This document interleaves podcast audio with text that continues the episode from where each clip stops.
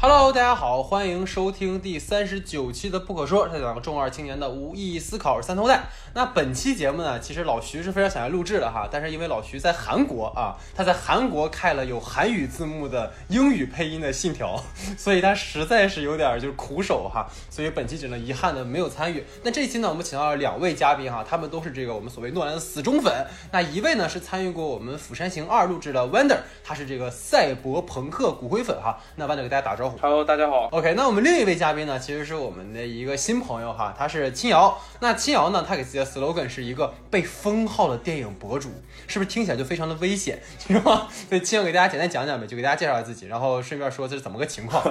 啊，好的，好的，大家好，大家好。啊、我我其实也是关注了不可说很久了，然后啊、这些很有幸来，然后嗯、简单介绍一下自己嘛，就是曾经是一个电影博主了，然后因为在二月份，嗯、疫情最严重的期间。呃，就是在网上可能有一些激进发言吧，然后导致我的微博账号被封，然后对，但是我还是一直承担着一个电影博主的该干的事儿吧。对对对，然后也一直很喜欢电影。所以庆瑶后来那个号恢复了没有没有，他他就直接是被炸掉了，就是永远不可能恢复的那种。OK OK，那大家也可以去关注一下庆瑶的这个新的这个电影的号哈。如果大家到时候可以看看我们那个节目里面的信息，然后大家都去支持一下他哈。这个电影博主都不容易，真的是，对，这很危险的一个嘉宾哈。你今天注意你的发言，好吧？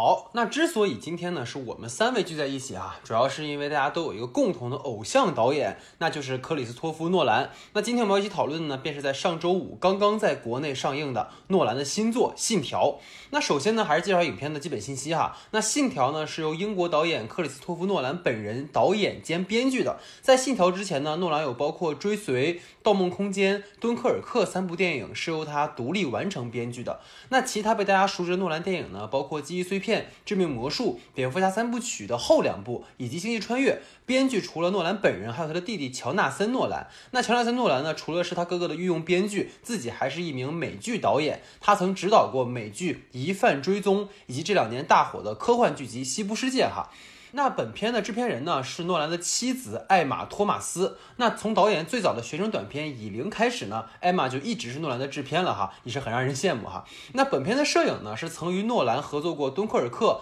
和《星际穿越》的霍伊特·范·霍特玛。那霍特玛去年呢还为詹姆斯·格雷的科幻片《星际探索》担当过摄影指导。那本片的剪辑呢，是此次拍摄《信条》第一次和诺兰合作的 Jennifer 拉梅。那之前呢，诺兰从《蝙蝠侠：侠影之谜》到《敦刻尔克》一直在合作的李史密斯，此次并没有参与本片的剪辑工作。那 Jennifer 拉梅呢，之前一直是诺亚·鲍姆巴赫的御用剪辑哈，曾与鲍姆巴赫合作过包括《弗朗西斯哈》《婚姻故事》在内的多部电影。那除了李史密斯以外呢，诺兰团队的另一位常驻成员哈 Hans Zimmer 本次也没有参与《信条》的制作。本片的原创配乐呢是由这个路德维希·格兰森完成的。他之前呢曾为包括《黑豹》。毒液、致命守护者等片配乐。那说到黑豹呢，诺兰曾说过该片将会史无前例的入围奥斯卡最佳影片，实际上也是如此啊。那虽然我们是讨论信条呢，但是也在刚刚我们听闻了这个黑豹的扮演者查德维克·博斯曼去世了哈，所以说我们也在此表达我们最深的敬意和哀思，希望国王在天堂一切都好哈，瓦坎达 forever。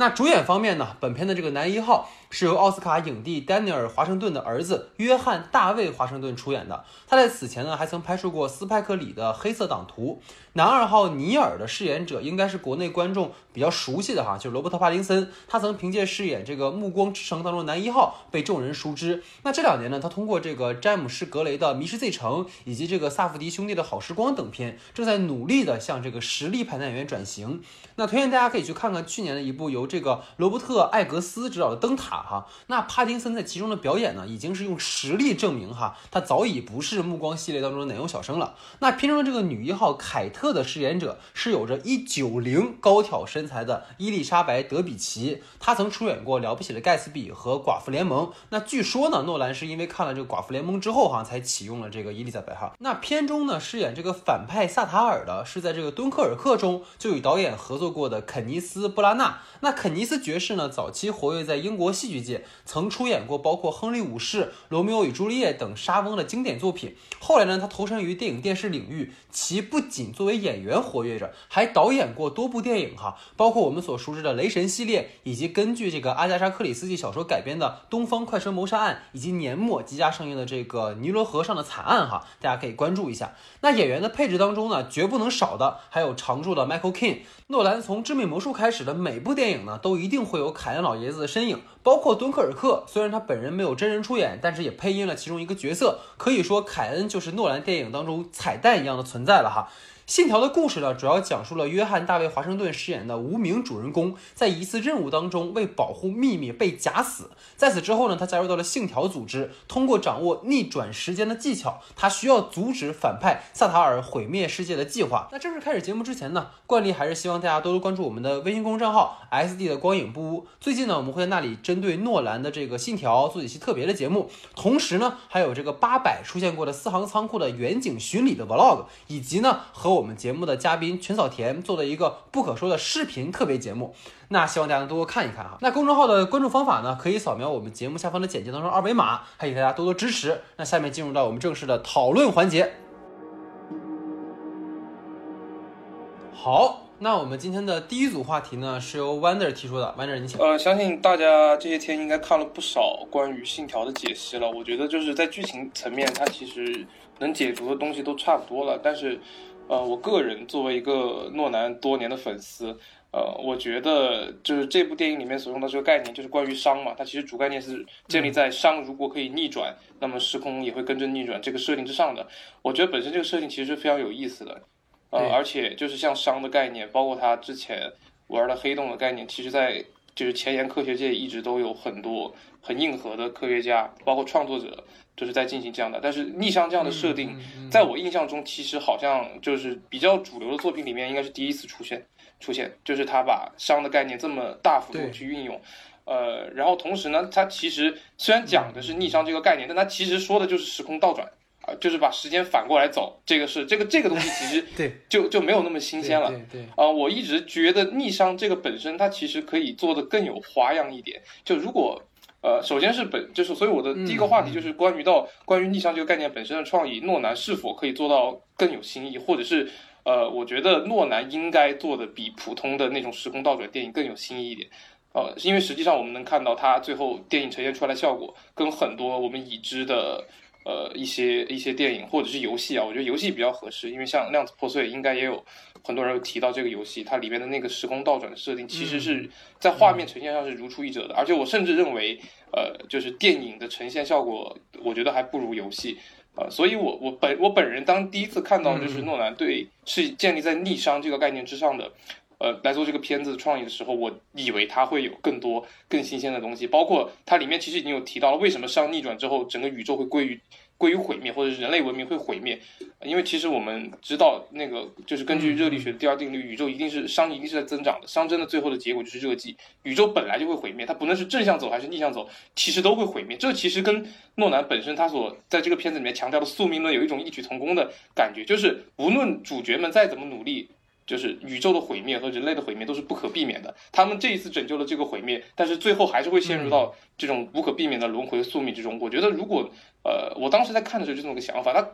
主角最后是否会对他本身所已知的这个宿命有一点升华，还有或者是更多的脑洞，呃，我以为会有一点，但其实最后就止步于呃那个无名，他最后又去又去把他已经完成的事情再完成一遍，然后不断循环，不断循环。其实我是觉得这个在创意点上有点遗憾。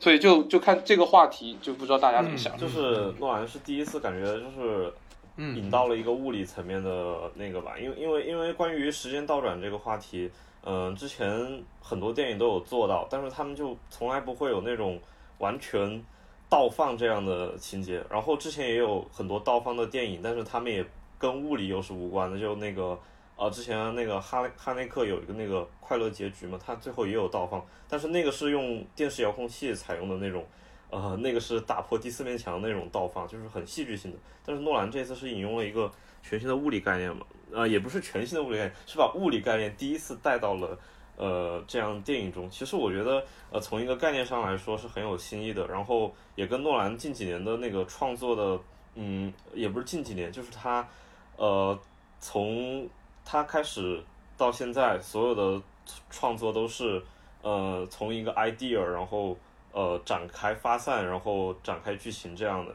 哦，我觉得对于诺兰来说，这是他的常规操作了。然后，只不过这一次的概念，呃，的确还蛮有新意。嗯，对，但是我对这个概念最后的那个视觉呈现可能会有一点点的怀疑。嗯，对，所以就是，嗯，确实有新意，但是还可以更好。嗯，对，你知道，因为其实，在那个诺兰最早的那个采访的时候嘛，然后不就是一直在否定说我这个不是时间旅行，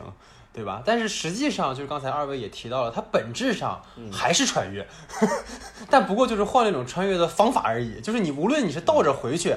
还是说你是像回到未来那样，是你回到过去的某个时间点，其实你就是在往回走，然后你回去的本质其实就是为了让这个时间流倒转之后能够修正一些过去的一些错误和问题。这个其实它并没有改变这个所谓的就是穿越的那个核，它只不过是说逆商这个概念是第一次提出来，但是穿越这件事儿，就像刚才二位讲，已经讲过很多很多次了。但是其实我刚才觉得它在这次的呈现上吧，至少是从纯的这种。感官的体验上，其实我们能够看到他很多次用这种景深镜头去拍摄那种在同一个时空里面顺逆两个时间流带来的不同的感受。这个其实是我们在电影里面，至少是我的观影经验里面是没有过的。就是我们可能会看到过那些在穿越的过程当中，你看到了过去的自己，或者是说你在呃穿越的过程当中，你会不断的像那种。走马灯一样，你闪回很多很多的画面，这些我们都见过。但是你真的没有，好像在电影里面，尤其是像这个片子里，它同时出现了三个主人公，但是还不是那种平行宇宙的那种三个主人公。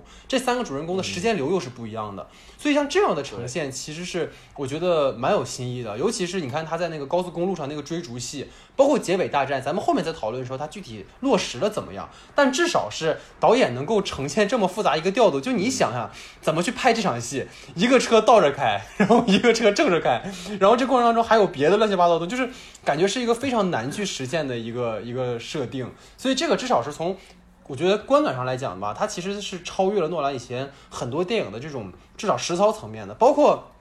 可能让我们感觉比较有新的这些点嘛，其实落实的还是还算不错哈。但问题我们后面再讲。但是确实也跟 Wander 说的一样，就是这个片子里面，它其实有两次向观众集中的展示，就是通过逆熵这个概念达到了一个所谓的时间前行计划嘛。就是一次是前面那个安德烈他从主人公手上夺取算法，然后另一次是影片结尾的时候，那个红蓝分队在那个史塔克十二号，然后夺取算法。就这两个过程其实是能感觉到啊，原来正逆时间的用法是跟过去不一样的。因为过去我们只能回到过去的某个时间点，但这一次是等于说我们顺逆在交叉过程当中，我们是能够看到对方在进行的事情的，而这个过程其实是互相影响的。这个是可能这个片子它对这个概念落实的最实在的地方。但是这个片子更多的时间其实它在解释这个概念，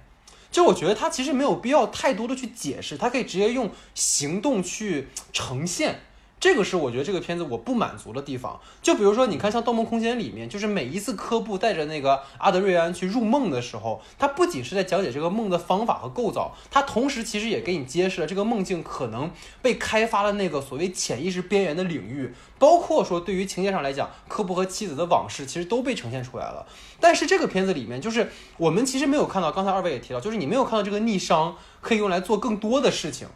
就包括刚才，其实 Wander 讲到说，你到最后你也不过就是说啊，其实尼尔是早就知道了啊，从未来回来的那个男主，然后告诉他的计划，然后让让现在的这个尼尔去跟现在的男主去接触，然后把这个呃反派的计划给击碎。但实际上，他不等于还是像过去我们讲的一个未来的主人公，因为知道在。可能未来发生什么事情，然后对终结者吧，然后你 其实本质上不就是这么一个东西吗？就是你没有看到好像逆商可以做出更多的事情来，就等于说这个片子的逻辑就是我们首先发现了逆商这个物质，然后发现了很多可以逆商的这样的一些东西，然后因基于这样的一个东西，我们做出了逆商的这种逆转时间的方法，然后发现了这个机器，然后阻止了安德烈这个类似于灭霸的人类清除计划。但是实际上这个片子里最颠覆我们设定的，并不是说。时空逆转怎么样？而是说我们看到了一个线性时间流里面逆时间的行动，这个好像是我们没有看到更多的呈现。就等于说，你说爱迪生发明了电，那你不能只让我看到电灯，对不对？其实我们也希望你看到电视、电脑或者更更多的，因为电有其他领域的这样的一些东西。而且其实想跟二位去讨论，就是这个片子在落实逆商这概念的时候，到底什么类型更合适？你比如这个片子的话，它其实强调是一个动作类型嘛，但是实际上我觉得这个这个类型其实做成那种悬疑片会更有意思。就比如说你看那个《少数派报告》，就是阿汤哥那个片子，其实是它里面提到那个先知，他可以预知未来即将发生的杀人案，然后主人公去预防这件事情的发生。但如果你想，如果是逆商的话，等于说我们倒转的去阻止这个事件，其实它远比说我们穿越到某个时间点来的更有效率一些。就再比如说，其实我有个脑洞，就是如果我们有了逆商这个物质，我们可以让时间倒流，那么有没有可能在未来，其实我们可以在倒流的时间里控制这个时间的运转的速度？就是我们当然是主观时间上的感受的时间的快慢了。但如果说如果能这么做的话，是不是更有意思？所以说可能这也是个脑洞题哈，也想跟二位就是也讨论说，如果说对于二位来讲，如果逆商的概念在哪个类型中可能落实的更有趣，或者你们觉得逆商有哪些点是可以呃更多的去呈现的？想听听二位的看法。我可能觉得在爱情片里面，就是爱情题材的话，可能会更合适。啊其实很奇怪，就是我我我我有一段的，我有一段会想到那个呃返老还童，就是大卫芬奇，因为很像嘛。大卫芬奇那个返老还童，他也是，嗯嗯呃，他他是他其实是一个逆生长的过程，然后中间也有很很棒的爱情故事，这样就是，呃，我我其实觉得，嗯、这样的话，就是采用这种逆商的话，呃，这个整个爱情故事它会，嗯、展现更让人觉得更难过的一个角度吧，就是会让这个故事会更凄惨一点。庆瑶是一个喜欢悲惨的爱情故事的这个这个电影博主，就是很像那个人生遥控器嘛。你刚才说的，我突然想到，就是你可以快进，对吧？然后你也可以慢放这样的那种那种方法。我也觉得他他拍悬疑肯定要合适一点，因为说到爱情的话，像返老还童这种，它其实到到跟逆逆商其实呃不太不太相像，但是呃我觉得要要拍那种爱情片，像呃蝴蝶呃不像那个无心之人蝴蝶效应这种走平行平行平行时空，嗯嗯，对，甚至啊包括像最后《蝴蝶效应 La 对 Land 对对有爱乐之城》最后结局的时候，幻想一个一个完美的时空，那种会会会更真实一点。逆商这种效这种这种东西，它它把这个倒过来非常的不浪漫。我觉得某种意义上，呃，因为我个人是这样认为的，就是诺兰在设定这个逆商的时候，他他其实忽略了很多的现实逻辑的问题，就是最大的忽略就是他把人自由意志给否定了。我认为这跟我 反正我觉得爱情其实还挺主观能动性的，跟这个是反着来的。我不太呃，因为因嗯就是为什么呢？因为我感觉它里面的很多场景，它它带给我的首先是视觉震撼性，但是我在细想的时候，我觉得它非常的滑稽，它不符合逻辑，它没没有美感。就大家你我看预告片的时候也能感觉到，其实我觉得。呃，包括车，就是那个车翻滚，包括他们在走廊里面打架，然后一个人，那个当时是那个带着呃那个一一套特警装备的无名主角去拿那个枪，那个往后倒退的动作，我觉得挺滑稽的，就不是很好看，你知道吗？对 对，对所以我觉得这种本身的行为虽然拍成动作会非常有，就是有视觉冲击力，但我觉得它不好看。我觉得要是要是落实到悬疑上面来，啊呃，会比较有意思一点。而且悬疑好的是它就是悬疑的那个悬疑片，往往都会有比较有就是风格化的呈现，包括对空间还有角色都会有非常风格化的呈现。但其实这个片子里面，我是觉得主角他就是他们角色本身没有特别明显的特征，我感觉就像看玩具小兵被我摆弄来摆弄去的那种感觉。其实可能是有点琐碎，就是你知道我就是我我当时看了两遍嘛，我看第二遍的时候，就是旁边有有两个男的，然后他们当时就是看到第一次就是男主把那个子弹给捡起来的时候，他说哇好酷啊，但是你看那个动作就很简单。但是你看后面的时候，其实他所有打斗戏，尤其是那个机场那个戏，其实本身你动作就复杂，然后你一个正一个逆，他有很多小动作，特别碎的动作，其实那就让整个故事就是变得非常的繁杂，就是反而是你看我们讲说悬疑片里一个犯罪的凶手他要犯案，他肯定每一步都精心设计过。就是我之前不是玩了那个底特律变人嘛，就是我反思自己刚玩啊，对，但是我终于感受这款游戏的伟大之处了，你知道吗？哎呀对对对，我终于入坑了。然后就是变人，其实你看它里面又有一个系统，就是说里面的某个主人公他是可以去重现那个犯罪现场的，是的，但是那个好在哪儿？就是等于说你在倒逆的时候，其实你能够把每一个节给看清楚它细微的点，比如说对，比如说我在哪儿留了指纹，比如说我在哪儿滴了血，其实这些更适合用逆商去是的是的是的但是你这个动作戏，尤其是结尾的地方，就是都乱七八糟，你根本就看不清谁是谁。嗯就可能这个也是一个问题哈，对，就是景深镜头这个问题嘛，其实我也我也注意到了这个问题，就是我觉得，呃，因为诺兰本身他的片子是比较现实主义风格的嘛，他的摄影他不像。呃，像大卫芬奇，或者是就是大卫芬奇，或者是扎克斯奈德这种，他在拍片子会有会对构图，还有还有那个是有特别多的设计。他所以他在设计景深镜头的时候，有一个非常明显的问题，他对景深镜头的理解，我觉得是是是就是不合不合适的。他只是单纯的把把信息，就是因为我们知道景深镜头诞生的时候是在那个呃公民凯恩里面嘛，公民凯恩里面它其实其实是为了在一个固定的框架里面，每一个部分每一个细节都有非常详尽的设定，但是在诺兰这里，他因为他滥用景深镜头，所以导致每一个场景我们都需要看前一层后一层，对对对，我们会失去焦点。我们会失去焦点，所以为什么这个片子难懂？那难懂不是难懂在它的结构有多么精细复杂，而是难懂在它的信息量太大了。就是同一个故事，我们本来应该就是在同一个画面中，我们应该聚焦在某一个人的动作之上的，但是它同时把两三个人的动作都放在同一个层次上了，而且还不是一个镜头是这样的，几乎每一个段落都是这样的。然后在又由于每个人角色之间的就是他们的性格特征，包括他们的动机，其实都有点模糊。我我反正是对于男主，我们想到最后，男主到底要干嘛？男主自己也不知道自己要干嘛。他为什么要阻止萨特？他只知道要拯救世界。那么到底为什么要拯救这个世界？或者是他拯救之后的下一步？对，不不不能问太多。哎呀，Wander，你这样不对，你知道吧？人家说了，你不要想，要去感受。你先不能想，这就是能琢磨。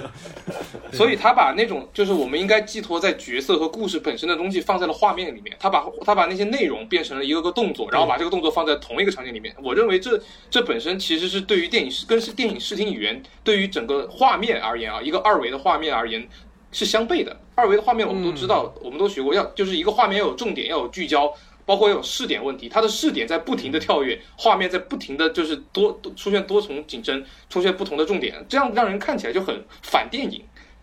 对这个这个话题，我可以引入到就是之后的下一个话题里面，就是我为什么觉得它不适合电影。其实都说到它为关于它为什么很零碎、很很那个很繁琐的一个原因，就是我我觉得根本上诺兰在讲的是时空的一个时空的故事，他是把时空正着来，有反着来。如果化身在主角的视点上，这个整个时空是连续的。所以我们看到很多有很多解析的文章，包括解析的视频，它会让观众带入到某一个角色的视点，比如说就带入到无名男主的视点里面，然后按照男主的视点走一遍，再按照反派的视点走一遍，这个故事瞬间就清晰了。但是在实际拍摄中，因为蒙太奇就是他用蒙太奇这个电影故事永远是顺向向前的，而且是在几个不同时空的角色之间互相转化的，这个时空被被切碎了。而蒙太奇本身就是一种压缩时空的技术，所以我觉得。对，他在呈现一个时空的故，就是一个关于时空的故事时候，又把时空压缩了，就会让它显得非常非常的零碎。我觉得，呃，要如果要营造这么一个故事的话，首先它应该建立起一个完整的时空观念，就是哪怕像长镜头，我看最后那场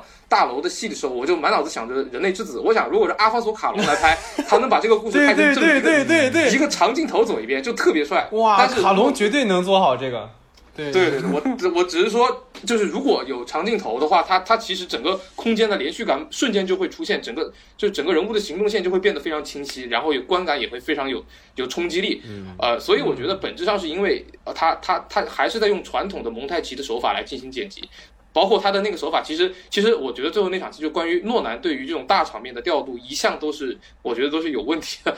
这都是有问题的，那最后那场戏调度的确实不是很精细，包括那些那些角色都穿着一样的衣服，这谁知道谁是谁呢？还要通过人物的台，就是要说一句话：“尼尔不要跑，为什么不要停住？”然后我才知道他们谁是谁。这样，他他其实已经。对，就已经变成了一个很散的、很散漫的东西了。所以我就是说，我觉得蒙太奇的这种表现，就这种作为一个语言手法，作为电影的语言手法，它无法完美的呈现诺兰的创意。而相对而言呢，我认为长镜头，或者是呃，就是刚才我们有提到《底特律变人》里面那个系统，为什么我觉得游戏就是游戏的呃这种方式很适合呢？因为游戏的时空是连续的，而且这个时空是可以任由观众自己来进行压缩，呃，或者是伸长，是由观众自己来体验的。其实说白了，诺兰到就是这个片子它。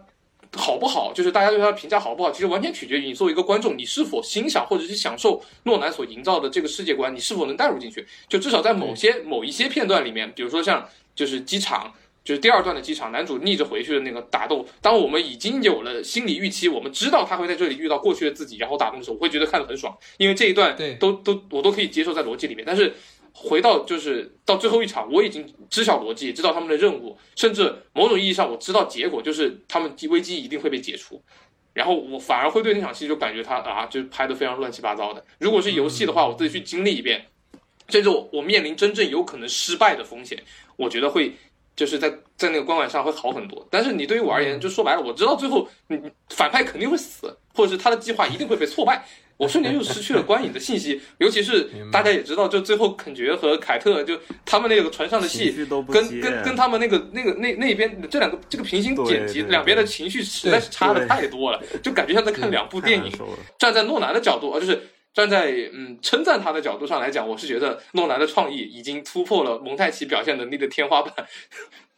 但是我们反过来说，就是他对蒙他对蒙太奇这个形式的本身掌握的，我觉得是有有点问题的。对，就就是就是，其实我也很认同，就是最后那个那一场戏，他的情绪真的是完全是是两部电影。嗯，我我觉得这个这个问题，其实在那个之前《星际穿越》也有，就是呃，就是最后那个马特·达蒙跟马修马修·麦康纳在那个冰原星球上打斗的时候，然后平行剪辑了那个呃地球上那个。卡西阿法阿法烧那个稻田，跟那个墨菲对烧稻田，那那个那个地方，他们的情绪也是完全不对的。就是冰原那一边明明是很紧很紧张的，然后这边就是很普通的呃呃那个姐弟俩闹了矛盾这样的，就是这个情绪太不接了，就就是不知道为什么要这样剪。嗯，在这个地方我觉得就差异更大了，这边在拯救世界，然后这一边还在调情，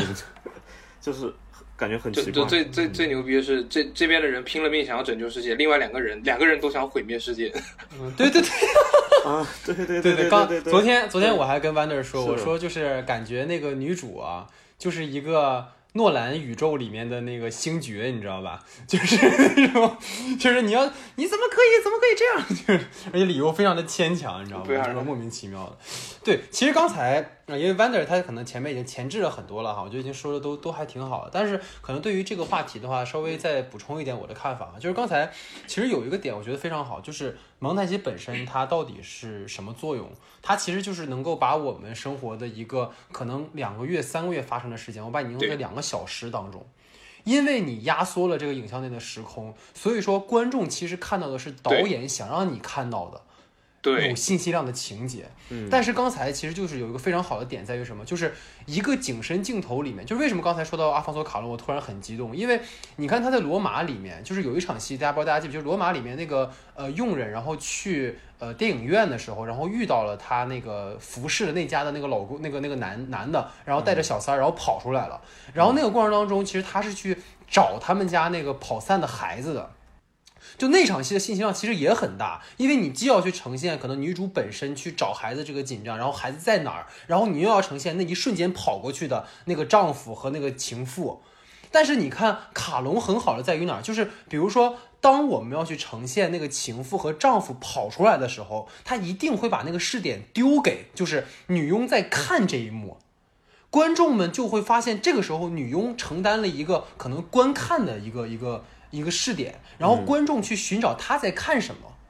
等于说整个这个画面里面，导演是有效的把一个景深当中他希望你看到的信息给强调出来。嗯，但是信条里最大问题就是，咱们每一次看到他那个所谓逆转那个机器给你制造了红蓝两个房间，就包括在那个机场的时候，但是就很明显是前景，我们看到就这俩字，主人公和主人公 打的不可开交。嗯，然后后景那边。又有一个正向主人公跑出来，然后帕丁森又进去，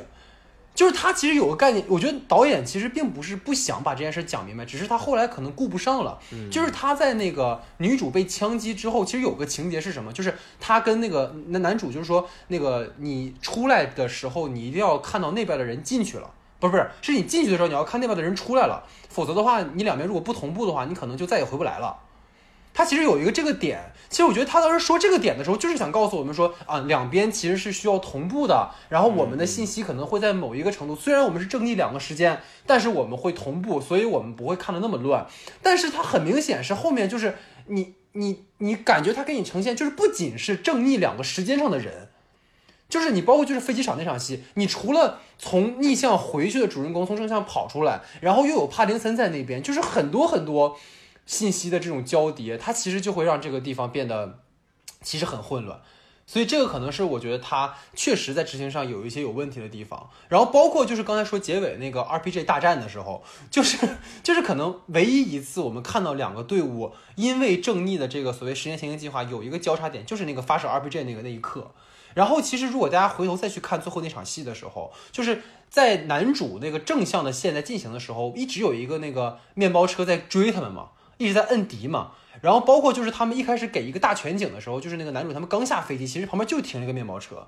其实那些都是我觉得就是导演想要呈现说啊，这个面包车其实是一个伏笔，然后后面其实我们是有呈现的。但实际上可能就电影层面来讲，刚才二位也提到，其实长镜头可能是更好的去呈现一个所谓逆商概念的方式，因为其实我们可以有一个更长的时间去观看同一个空间内不同时间流的行动。而不是说被这个剪辑其实打断了这种体验，就我觉得时间本身是一种很主观的一种感受，所以如果说你不能让观众更多的感受到这种不同时间带来的这种呃体验的感觉，其实你很难真的理解其中的一些奥妙之处哈。然后就是我虽然很不想承认，但是呢，这个 Wonder 其实说的真的是对的，就这个概念其实感觉好像还是更适合游戏，因为刚才其实也提到，就是游戏是一个完全自由开放的一个视角，尤其是我们说一个沙盘游戏里面，其实你是能够控制你的。游戏体验时间的，所以说这个东西可能它更能让这个呃概念去执行的更好，然后也不会被所谓的剪辑。而且诺兰他有个问题就是他不仅是在做高概念，他同时还是一个叙事上还在做一个他的一个套层或者飞线，所以你本身你就要去解谜。解谜的过程，你要去感受它的镜头里面的设计的点，所以就会有一些这样的问题。所以不知道二位可能在这个片子里面哪些地方让你着重感到这种矛盾感呢？想听听二位有没有哪些可以给大家补充一下。进入到喜闻乐见的批判诺兰的环节啊！但我当然首先我们都必须要建立在一点，就是呃，在在就是在进行某种批评之前，我还是先说，就是诺兰还是。非常有创意，就是有开创能力的。我觉得，当然当然，我们是因为爱他，对我们是因为爱他，太爱他，当然是因为爱他。就像，就是其实其实我个人是觉得啊，就像那个有个著名影评人，那个大卫波德维尔，波德维尔那个他就是有对他他有专门有夸过诺兰，而且夸的很那个，就是某种意义上来讲。啊，那个他是当当时敦刻尔克上映之后，他在说诺兰已经成为我们这个时代的库布里克啊，这不是在钓鱼。某种意义上来讲，这也不是我说的，是大卫波德维尔说的啊，著名影评人，就是他他可以可以可以，他这么去形容，其实是建立在一个基本，就是诺兰啊，其实是一一直不停的在进行开拓和创新，并且在视听，如之对于电影来电影艺术来说，或是电对于电影的叙述手法、叙事手法来说，他在不断的开创，他从来没有固步自封，他在完成了一个事情之后，会接着完成下一个事情，他不是在重复自己。对，然后但是。就是把他比为库布里克呢，我觉得不太合适。我觉得他个人应该，他其实更像希区柯克一点，他是一个悬疑大师。嗯，对他，他他跟希区柯克一样，就是就是就是什么样的？他们是很喜欢在结构上面做做文章的，在叙事结构上面，像希区柯克的那个呃《惊魂记》，他就就完全就是一个对称的结构，两两整个故事被分成了上下两篇，就和里面。那个主角的就主角的主角的那那种状态一样，那个诺兰自己他自己他做的片子里面，从记忆碎片开始，甚至说我们从追随开始，然后到他的这些代表记忆碎片、致命魔术，他都有非常强烈的对称感。所以我觉得就是这种就这种本身就是呃诺兰本身他是一个在技巧上。在电影的技巧上、叙事技巧上，在做很多文章的人，所以呢，呃，我要说要要批评他什么，就是除了技巧之外，他其他所有的地方都有或大或小的问题，或者是值得批判的地方。首先这一点，首先首先最我觉得最最最严重的一点就是，呃，他的人物非常的干瘪。就是纯工具性，纯工具性，甚至于就是你可以说它是一个一个有很，但其实就是主他把主角设定为无名嘛，就是像无名这种，就是设定的这么一个角色，或者是说像像尼尔，就里面有个很重要的，呃，就是缺少情感寄托。它里面其实有个非常重要的线索是那个信物，就是那个小挂件，对对吧？对对，一个是小挂件，它这个东西其实出现了很多次，但是那个挂件，你现在回忆一下，它确实没有用，它不像诺兰之前的作品里面的，比如像陀螺那个，像陀螺这种东西，对吧？呃，或者是说像像手表这种东西，它它是一个纯粹没有任何情感意义，它只有工具意义，就是叙事时候那想啊，这个人原来是尼尔，原来这个人一直都是尼尔，就是带给你这样一个工具性的东西，它没有情感寄托。当然也可能是怕观众提前就是意识到了什么。还有另外一个，不知道大家有没有注意到，其实。Talent 就是就天能的这个东西是有一个手势的，嗯，对，还记得最后也没有，最后也没有那那个手 那个手势没有任何意义，对吧？对，那个手势它就出现了一下 talent 啊，然后就告诉你这是什么，也没有任何意义。然后再包括像它里面预告片里面其实一直提到，我们为了阻止第三次世界大战，就整个片子跟第三次世界大战有什么关系吗？我是我是不知道有什么关系的。对对，它的很多地方都是都是破都是破碎的，真而且包括像就是里面那个戈雅。戈雅的画作嘛，他的画作其实也没有出现，也是一个纯工具性。我以为他就是可能是戈雅本身的风格跟这个片子能够有什么解读的隐喻，但是至少在画面中我是没有看出来戈雅的作品本身和这个片有什么联系的。就是这种东西太多了，这种类似的联系太多了啊！这是第一个点，就是洛兰没有在情感上或者是内，就是在。呃，我们刚刚说到蒙太奇，它除蒙太奇除了压缩时空之外，还有一个作用就是它能够引，就是有有叠加的作用嘛。它在不同的画面之间能够有隐喻，能够有激发。但是在诺兰片子里面，蒙太奇成成为了纯粹的叙事工具，它几乎没有对就是一加一大于二的这种效果。它就是不停的把一个画面里面塞多的信息，而不是通过多个画面的组合衍生出多余的信息。这是我认为它在情节设计上的一个问题。嗯，呃，然后还有还有一个就是诺兰一如既往的就是画面比较丑的一个原因啊。当然，呃，我我个人觉得那个追车戏那一场虽然就是概念非常的炫酷，然后包括它情节复杂度也很高，但是拍的真的挺丑的。尤其是我们在看了那么多就是这种像追车戏，你想想。而且我刚我刚看了《黑客帝国》，《黑客帝国二》的那个高速公路追车戏，那拍的真是是是那个是对，而且《黑客帝国》。对啊，然后再包括像扎克斯奈德，他很善用像像像升格镜头这种东西，诺兰完全不用。他当然有他不用的理由，但我只是说从观感上来看，真的拍的很丑，就是那个追车戏太太那个画面太丑了。对对，尤其是他们那个挤大饼，然后就是四辆车把那个车挤在中间，然后对整个那就是就是哎呦我的天，太没想象力了。对，那那个那个画面就不好看。然后包括像他红蓝门的设计，其实那个红红蓝色的那个那个光光那那场戏的光的设计非常的。扁就是红蓝光往这一打，就是他对色彩的运用有点过于的扁平化了。对，所以这个其实我稍微补充一个点哈，这个 在那个青瑶之前稍微补充，就是那关于那个画的问题。就其实我有在想这件事，就是你看他其实有两幅假画嘛，然后这两幅假画其实一幅是被萨托尔用来威胁凯特的，就是老公用来威胁老婆的，然后另一幅画其实是主人公拿来拯救凯特的。对吧？因为他其实是拿那个画去接近了那个萨托尔，然后拿这个事儿后来又做了文章。然后其实他这个片子里面主要出现的，我们看到其实是两台机器，但是后面又有了就更多了哈。我只是说前面哈，就是一台机器是萨托尔用来去集齐那个信条的那个公式的那个机器，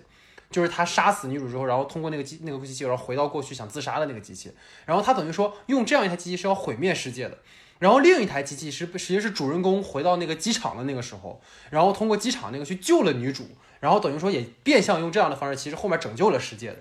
所以可能这个画在我可能能够给他赋予的意义，也就是这个了。但是但是你知道这个点就出现了。昨天我跟 Wonder 又聊了一个事儿，我发现啥，就是好像是在最后的那个大决战的时候，还有另外一台机器。然后呢，那个军火贩子那儿也有机器，对对对，对，就是本来就是有数不清的，对，它就不特别了。那你这样的话，那就是有几幅画都行了，对吧？对我稍微补充这个点哈。然后秦瑶，你看你还有补充点啥？我刚刚也说了，就感觉这个片子，嗯，很多掉书袋的地方嘛。刚刚有说到戈雅的画，然后其实还有那个惠特曼啊什么的。其实其实感觉诺兰他一直都还感觉他，因为他是学文学的嘛，他大学感觉他特他他其实很爱掉书袋，然后。他之前的作品里面其实也很爱引用诗啊，包括呃《星际穿越》有很有名的那种，但是那种感觉都是跟剧情有很大的呼应的那个呃不要温柔的走进那个两页啊什么，然后包括《敦刻尔克》里面他用那个谢德坡音阶这样的东西，呃既既做音乐又做剪辑嘛，这其实他他很爱雕出来，但是之前的话他都是。把他掉的书袋跟他的剧情有联系，但到这一次就跟刚刚 Wonder 说的一样，就完全已经丢失了这个掉书袋和他正常情节之间的一个逻辑，就完全丢失了。对，然后再就是，呃，刚刚也有提到希区柯克，其实其实诺兰我觉得他真的只有一半的希区柯克。希区柯克虽然是悬疑大师，但是希区柯克的调度什么的也很棒啊。希区柯克很爱做实验，对，希希区柯克他有独创的那个。呃，他独独有的也不是独有，现在很多都在用了，就是希区柯克是变焦啊什么的，还有包括他也会去尝试一镜到底这样的调度什么的。但是诺兰的话就只有希区柯克的一半，他差不多就是只爱他的悬疑，不爱希区柯克的调度这样的东西。那个长镜头这个问题的话，其实呃，我我我也一直在想为什么不拍长镜头。然后那天我是看到了，就是相当于是。嗯，对，嗯，那个罗杰·狄金斯跟那个，呃，这个片子摄影就是那个霍，应该是霍什么来着？霍叔吧，反正就对，就跟他的嗯。那个也是访谈播客，对，然后就是有提到，其嗯，他们拍这个 IMAX 摄影机，IMAX 的摄影机是特别特别重的，比那个拍一九一七啊，拍那些普通电影的轻那种很轻型的机器是要重特别多的，所以说要完成调度其实是非常非常困难的，这就是为什么诺兰不就是不怎么用长镜头，也不怎么调度，因为那个机器要摆动起来特别的麻烦，所以。呃，而且而且他是用胶片拍的嘛，你让他用胶片拍十分钟的长镜头，这个这个其实就很大的难度，它它胶片也有长度啊这些的，所以他就会尽量的去拍稍短的镜头，然后去做剪辑这样。所以，呃，诺兰如果他如果一直要坚持用 IMAX 摄影机的话，用胶片机的话，他以后可能就就根本就不会跟长镜头扯上任何关系了。其实是这样的。哎，我我想补充一句，这样或者我们可以这么说，就是。嗯呃，是电影这种创作的形式本身限制了诺兰的创创意和表现力。对对对。但是诺兰本身又特别执念于用影用用 IMAX 去呈现，这就是一个宿命论。哇，可以可以可以可以可以可以可以可以。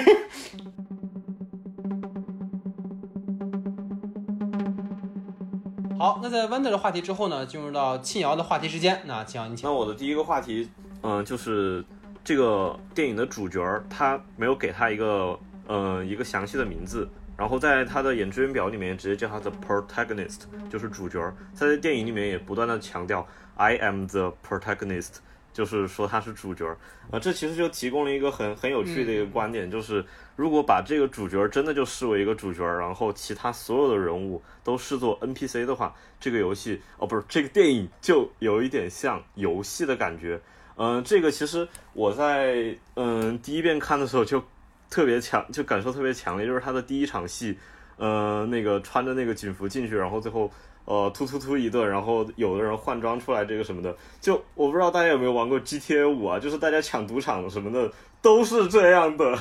对，就是就是要换装啊什么的，然后最后也有掉金块，然后也是在那个机场，感觉那个那个飞机就很像那个 GTA 五里面复仇者号，就就很多这样就是会让，嗯、包括我觉得这个里面就是从一个主角，然后他会去接触不同的工具人，比如说迈克尔凯恩，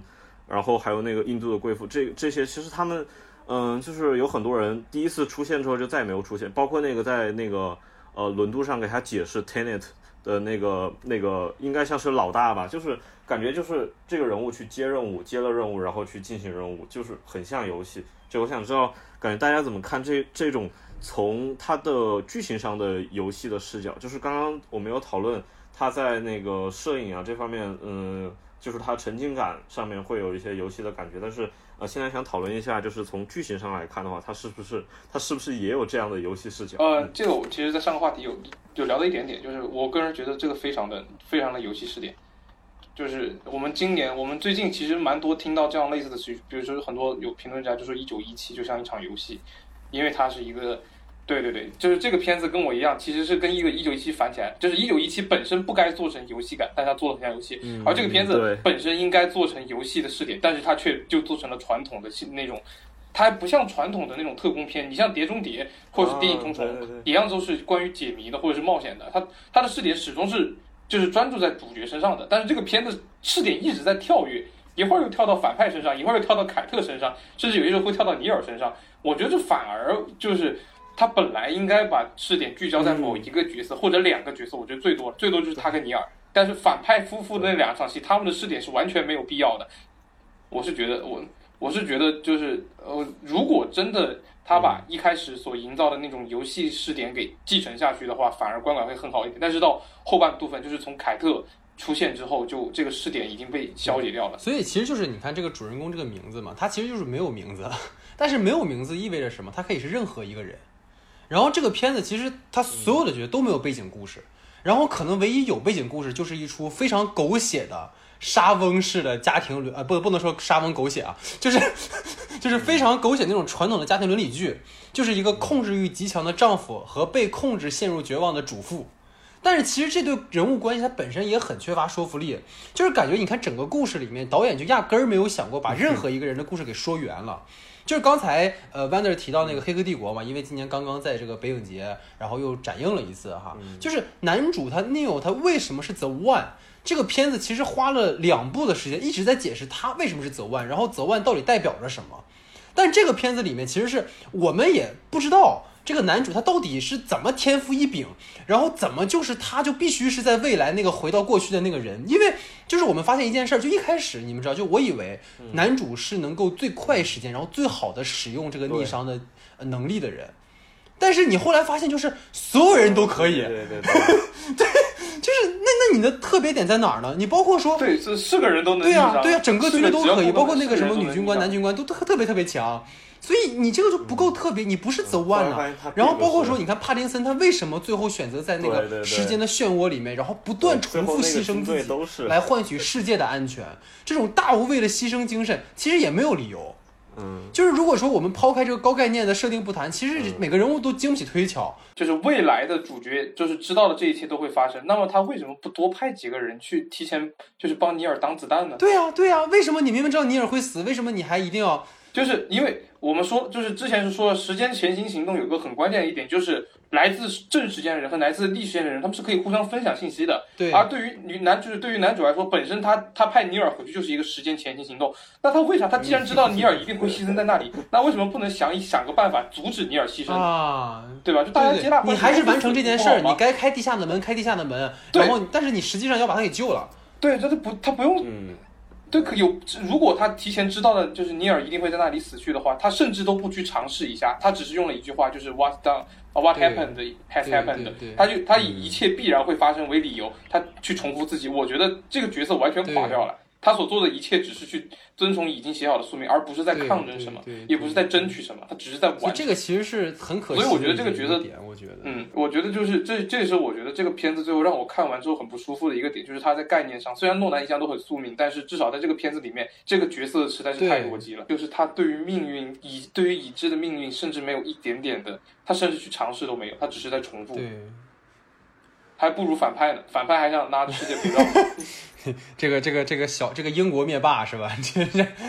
还挺有追求的，你知道吗？对，反而反而对反而反派的故事其实就是就是他是算是这个这这个片子里面唯一一个有前景的，他是从啊对，还给他拍他小时候怎么回事，然后怎么起家的，是的，是的，对，然后包括他包括而且他有情感，就是他相比于另外几个主角，除了尼尔尼尔可能是对男主有那种就是有有有友谊嘛。然后除了尼男主之外，除了尼尔之外，其实就片子里面只有他是哦。女主对女对儿子有感情，但由于儿子是一个很符号化的人物，所以就不谈。萨特对于女主他的感情，对凯特的感情，我们一直看的是他反而是整个片子里面就是角色最饱满的一个人物。虽然由于由于演技的，就是表演方式的问题，显得非常浮夸，但是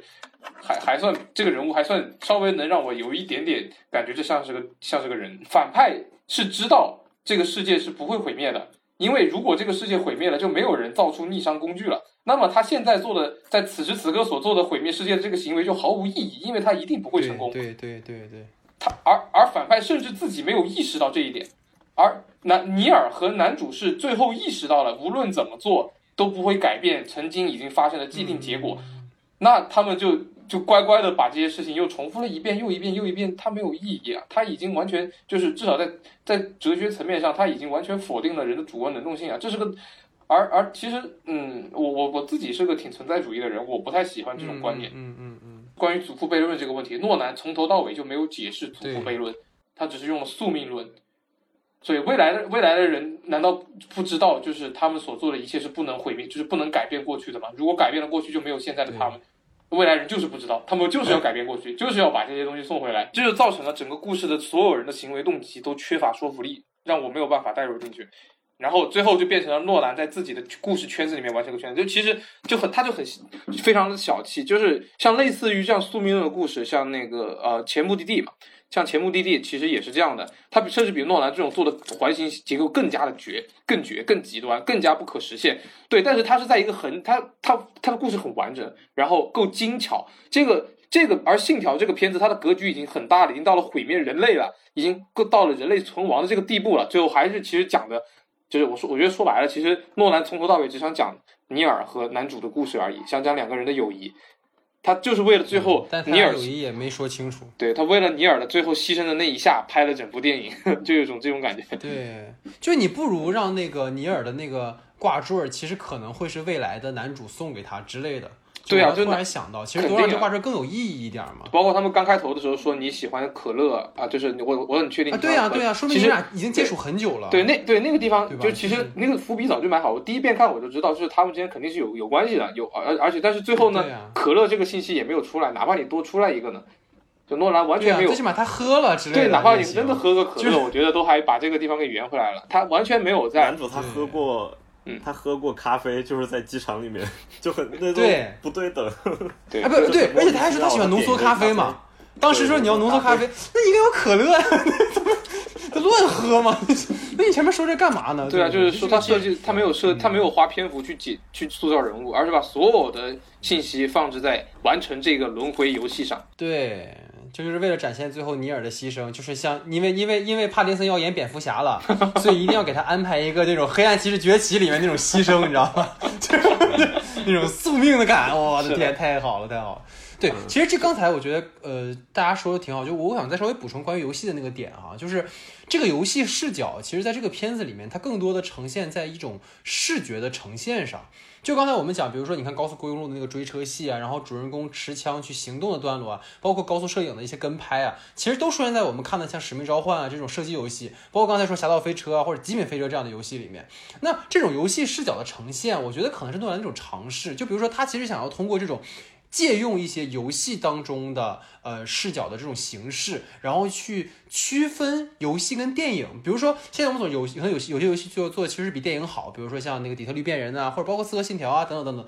就是都是游戏体验和故事都做得非常非常优秀的。然后你可以理解说，诺兰可能就是想用一种所谓电影的语汇的方式，让观众明白，有些即使是可能电影和游戏已经做得很像了，但是可能这种所谓 IMAX 的体验，所以大荧幕的体验，它并不是 PC 端的游戏能给你的。包括刚才其实我们提到一一件事，如果你反着想，你在玩游戏的时候，你需要玩十几个小时、二十几个小时，你才能体验整个游戏的快乐。但是电影是在浓缩的时间里面，其实是给你完成了，也许你在二十小时才能完成的事情。这个其实是电影的一个优势。我把它捞完了，然后我要开始踩了。但是，但是这个 but 很重要，就这个片子的问题也在这儿，就是我们现在玩了很多游戏，其实在保证游戏体验的同时，已经开始挖掘很多很深刻的主题表达了。就是我真的当时玩变人的时候，我真的感觉他有一场戏，就有一个有有一个段我特别喜欢，就是。他有一个那个男主，然后那个他的主人，他男主就是一个变种人嘛，他就他他的那个主人跟他说你画一幅画，啊。不是，哦。就是他让画画，对对，然后他就最后画出了他自己，嗯。就是啊一个一个变，种人。我画的我画的不是我对，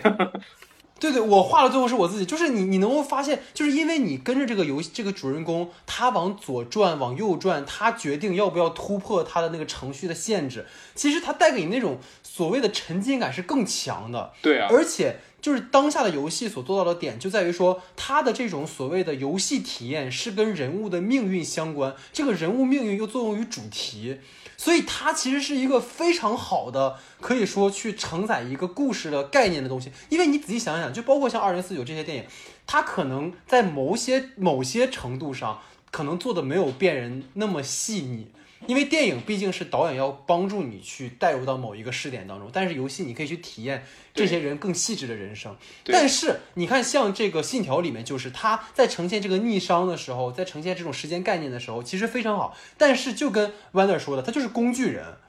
他其实某种程度上都比不上游戏。虽然这么说不不太对哈，但是他其实可能有些时候就是人物上。认同角色的认同感上、代入感上都非常欠考虑。就我一直特别想吐槽一件事，就是女主一上来，就是刚看到男主的时候，就你们想象一下，一个女生在什么情况下会把自己的过去全都跟你交代了？肯定是我们俩关系有进展了。这个片子女主一上来就是哎呀，我被虐待，我被控制，我被精神控制，就是你感觉。就是你会感觉什么？因为我们三位其实都是导演系出身的，所以我们在给演员讲戏的时候，就是演员什么情况下会认可你？就是他的情绪到这儿，他才会认可你。但这个片子典型是导演跟伊丽莎白说，你就必须这么演，这个时候你就要把你的故事说出来。但是他其实这个时候说不出来这个话，所以这个拧巴感，其实在这个片子里面也是让我非常不满足的地方，反而是可能如果把它做成游戏，你跟着这个主人公去体验这些东西，比如说，我们就打个比方说哈，游游戏场景去还原信条，就是他第一次到了那个可以去使用逆商的时候，然后就是我们玩家，然后不断的尝试这个逆商，你去感受这个东西，可能会更好。所以这个就是我觉得有点，我已经有画面感，对对吧？你想象那个画面，看的时候就那个画面，对你摇那个摇那个那个 手柄的那个环儿，然后它就转起来什么的，哎，那个感觉其实会更对对对更好，你知道吧？就是这种感觉啊啊！我我其实还想说一点，就是刚刚是很早之前说，就是关于那个祖父悖论嘛，就其其实诺兰真的敷敷衍到什么程度呢？就是其实他们有提到祖父悖论是在轮船上面，对，提了一嘴，然后提完。提完之后，提完之后，他发现这个祖父悖论根本没法解释嘛。然后帕丁森说了一句话，说：“哎，不用管了，这些东西对未来的人很重要，对我们不重要。我们好好睡个觉吧。”然后他就睡觉了。我当时想，哇，观众也睡觉好吗？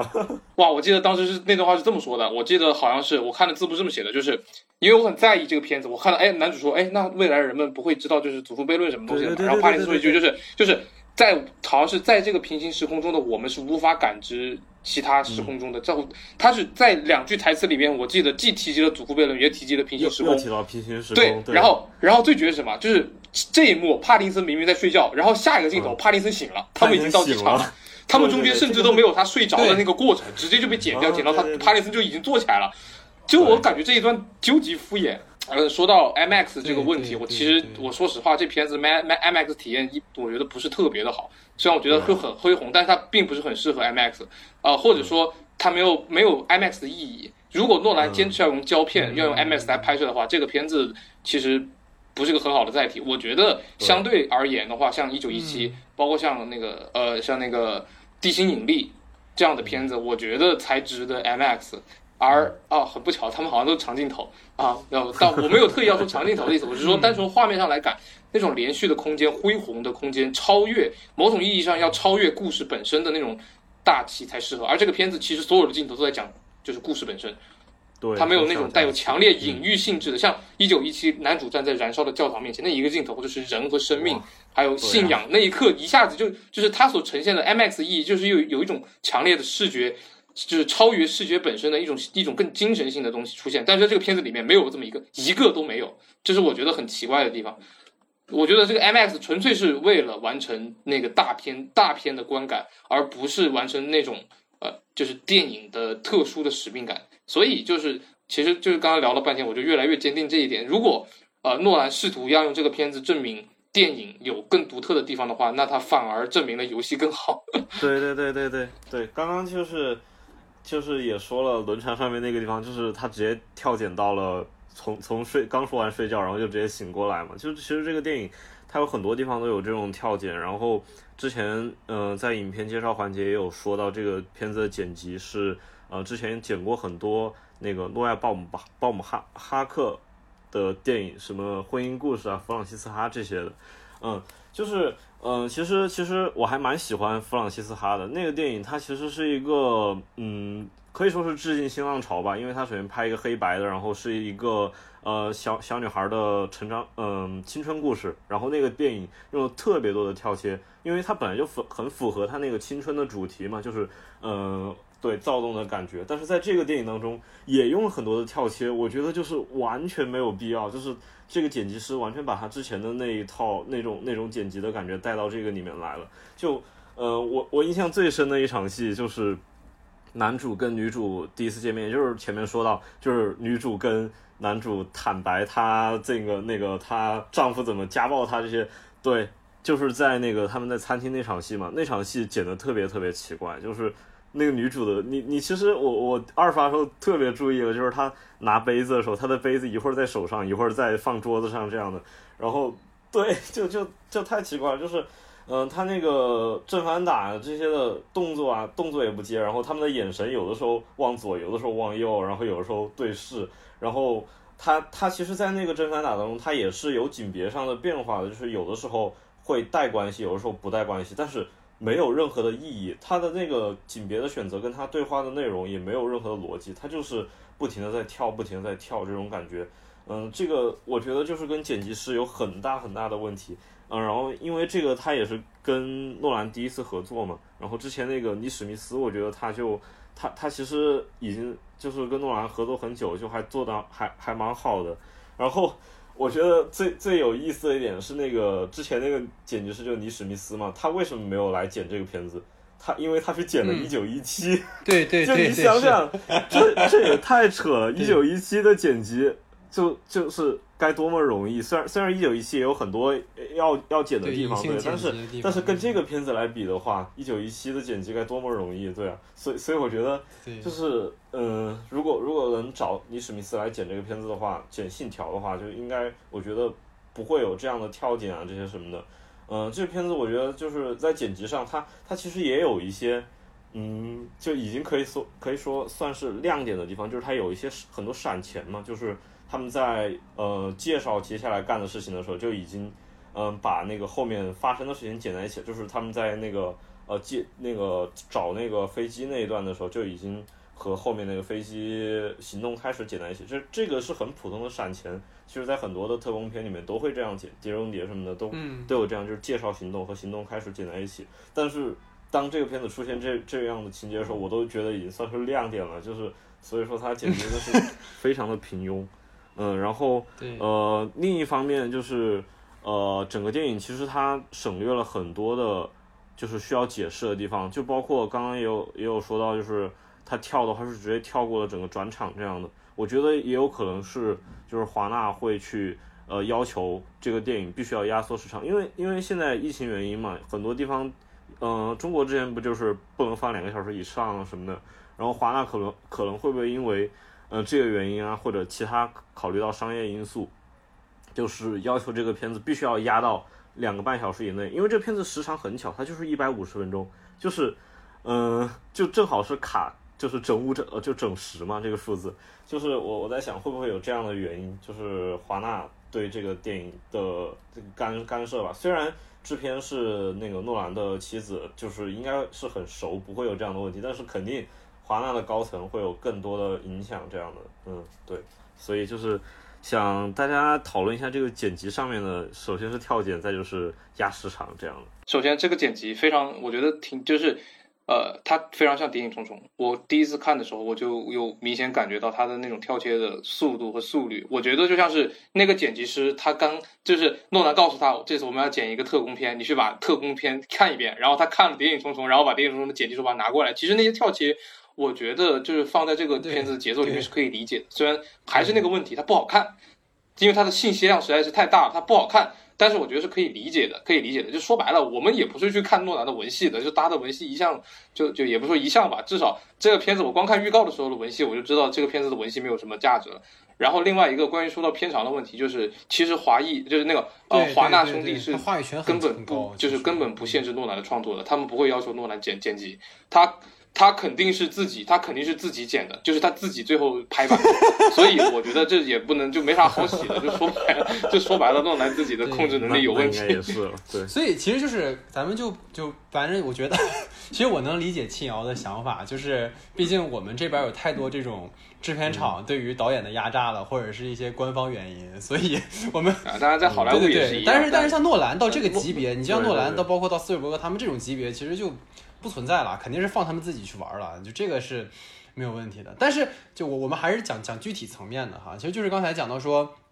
剪辑师的问题嘛，因为其实那个李史密斯他是跟诺兰从呃蝙蝠侠开开战时刻已经一直在合作了嘛，然后尤其是我特别喜欢把哪三个片做比较，其实后面我们聊延伸话题还可以聊，就是《盗梦空间》《星际穿越》跟《信条》，其实可以把它看成是诺兰的一个科幻三部曲，我们不算蝙蝠侠那个系列的话，然后这三个片子你从《盗梦空间》和《星际穿越》当中你可以看到说，其实这两个片子在呈现高概念的同时，其实剪辑这边是很好的处理了一个高概念跟故事它。本身之间的一个比重的问题的，因为你看这两个本子里面，它其实是有很强的情绪的，而不是单纯去玩一个概念。就是你《盗梦空间》里面，我们最后感动的其实是科布他能不能回到家，他跟前妻千丝万缕的联系，而不仅仅只是说他能不能完成那个植入梦境的任务。星际穿越，我们也不是想看到底最后马克麦克能不能拯救世界，其实我们想看到的是他跟他女儿之间的羁绊能不能改变这一切。就这些才是这两个片子里面可能到最后落到了那个点上。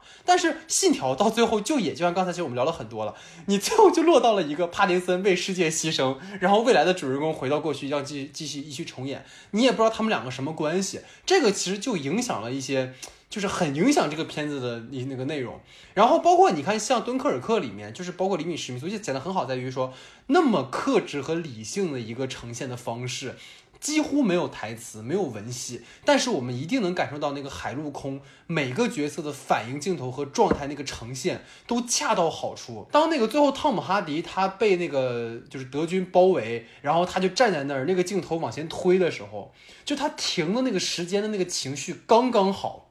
他不会过度煽情，然后也不会让你觉得他这个地方情绪给的不到，但是信条里面就会感觉说，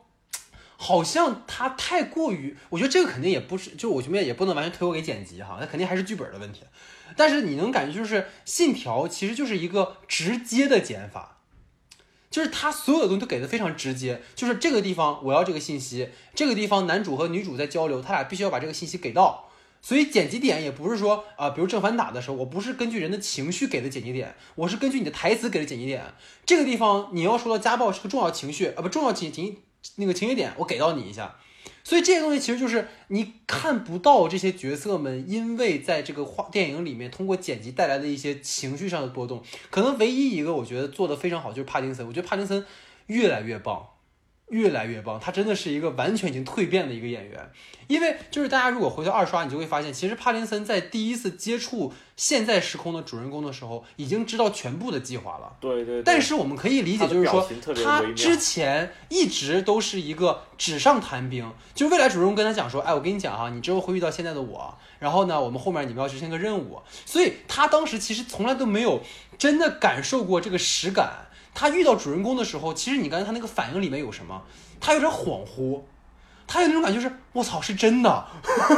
就是他有这种感觉在里边，你知道吗？就是我操，原来真的有这个人，他原来真的是年轻的时候。然后包括他说，他我觉得他是在逗他嘛，说你爱喝可乐什么的，就是因为他知道这件事情，所以包括说那个他们第一次执行完任务的时候，帕金森不是第一句台词是我真是大开眼界嘛。就当时观众会觉得他这个台词的意思是说，他第一次看到逆商的这个运行法则，哇，是大开眼界。但实际上他大开眼界是看到那个被他自己抓下那个面具、那个逃跑的正向的自己主人公，他是因为那件事情大开眼界，他是发现哦，原来真的是如未来主人公所说那样的。所以就是帕金森的表演，就尤其是我觉得诺兰电影都是这样。你大家看《致命魔术》也是，《致命魔术》你看后来再多看几遍的时候，他前面所有人物的反应都跟后面有关系，所以这个就是。它很好的地方，但这个片子确实，我觉得它没有给剪辑留空间，然后剧本上可能呈现有时候有些问题，所以就呃不太完整了哈。所以紧接这个话题，其实想跟二位聊另一个事儿，就是这个片子除了剪辑师换了以外，还有个更关键的。就是 Hans Zimmer 换了，对吧？他其实音乐从这个 Hans Zimmer 换成了路德维希·格兰森，然后其实他们两个人的配乐风格是，我觉得是完全不一样的。尤其是你看，就是格兰森在处理那个逆转部分的那个声音的设计的时候，还特别巧妙。所以想跟二位聊一聊，就是关于呃这两个人的配乐，觉得这一次有没有什么特别的地方？想听听二位的看法。我觉得，我觉得其实就是音乐都在执行上还蛮还蛮有意思的，就是他音乐其实是有倒放嘛，就是后面。那个回到机场的时候，他的音乐跟之前完全是逆向的。嗯，就如果你去那个去现在去网易云上听那个呃原声，有一首叫七四七，然后你会发现它就是在终点的地方完全的对称，后面是倒放的。嗯，对，就就还蛮有意思。但这个设计我估计这个绝对不是配乐师想出来的啊，这个肯定是诺兰本身要求这样的。然后呃，在配乐风格上的话，其实我也觉得诺兰对他的要求应该就是在向汉斯季默靠拢。因为他这个配乐其实有很多地方很像汉斯季默的风格啊，就是咚咚咚咚咚咚那种的，就是敲敲的特别响，那那那样的那样的乐器吧。然后，呃，汉斯季默其实之前也也是这样的风格，嗯，但是也也有给他去发挥的地方，就是在那个呃高速上面那一场，就是四个车夹住那个车的时候。他用的那种电音，那个电音就有点像之前那个格兰松之前在《黑豹》里面配的那种电音的风格。对，就是怎么说，反正诺兰对他绝对是有很高的要求，而且是向汉斯季默靠拢的那种要求。嗯，但是也给了他在一些戏里面给他自我发挥的这个。然后我觉得就很有意思，是汉斯季默去跑去配了沙丘吧，然后我 我我我觉得我觉得这就是就是把大将抛给抛给人家了，嗯，对，然后现在就很期待沙丘。啊，对，就是那个路德维希格兰森，他之前配那个曼达洛人嘛，还有像毒液这种，其实都都还蛮，就是我觉得对音乐本身还比较正，就要求正常的片子。然后到这部里面呢，呃，我们我们要说到配乐，肯定要跟汉斯季默比嘛。汉斯季默之前的曲子里面，它除了就是有节奏感打击乐，然后就是还有多种乐器运用之外，它其实所有所有的每一段，尤其是主就是比较偏主题的那种音乐，它都会有一个情绪的高潮点。这个片子没有情绪，所以它没有高潮点。嗯，它完全是纯技巧性的，这就是这个问题。就是我片子，我现在就就脑海里面，如果换去信条音乐，就噔噔噔噔噔噔噔，就这个就这个就这个节奏，我会有印象，它不停的重复，不停的重复，然后反转正转。但是你你要问我这个片子这个音乐的高潮点在哪里，它就不像它就不像那个星际穿越有就是有管风琴出来的那一下，或者是像二二银翼杀手二零四九里面就还是季默配乐的，就有有那么那一下能感觉到音乐进入到了高潮了。我觉得信条的音乐对不耐听，它它它纯粹是就是你让我抛开画面单独听那个音乐，我会觉得就是就是没没没啥没啥味儿啊。而且当当然某种方面，我觉得敦刻尔克的音乐其实也有这种感觉。敦刻尔克的音乐当然稍微好一点，但我觉得敦刻尔克的音乐也是那种相比于之前的诺兰之前电影的配乐稍微不那么出彩。嗯。呃，然后这一部我觉得就就就更不出彩了，所以就，嗯、当然如果在 IMAX 听那个视听视听效果还是可以的，但是，呃，我觉得我觉得在情绪上差的蛮多的，嗯。因当然首先是因为这个片子本身没有情绪，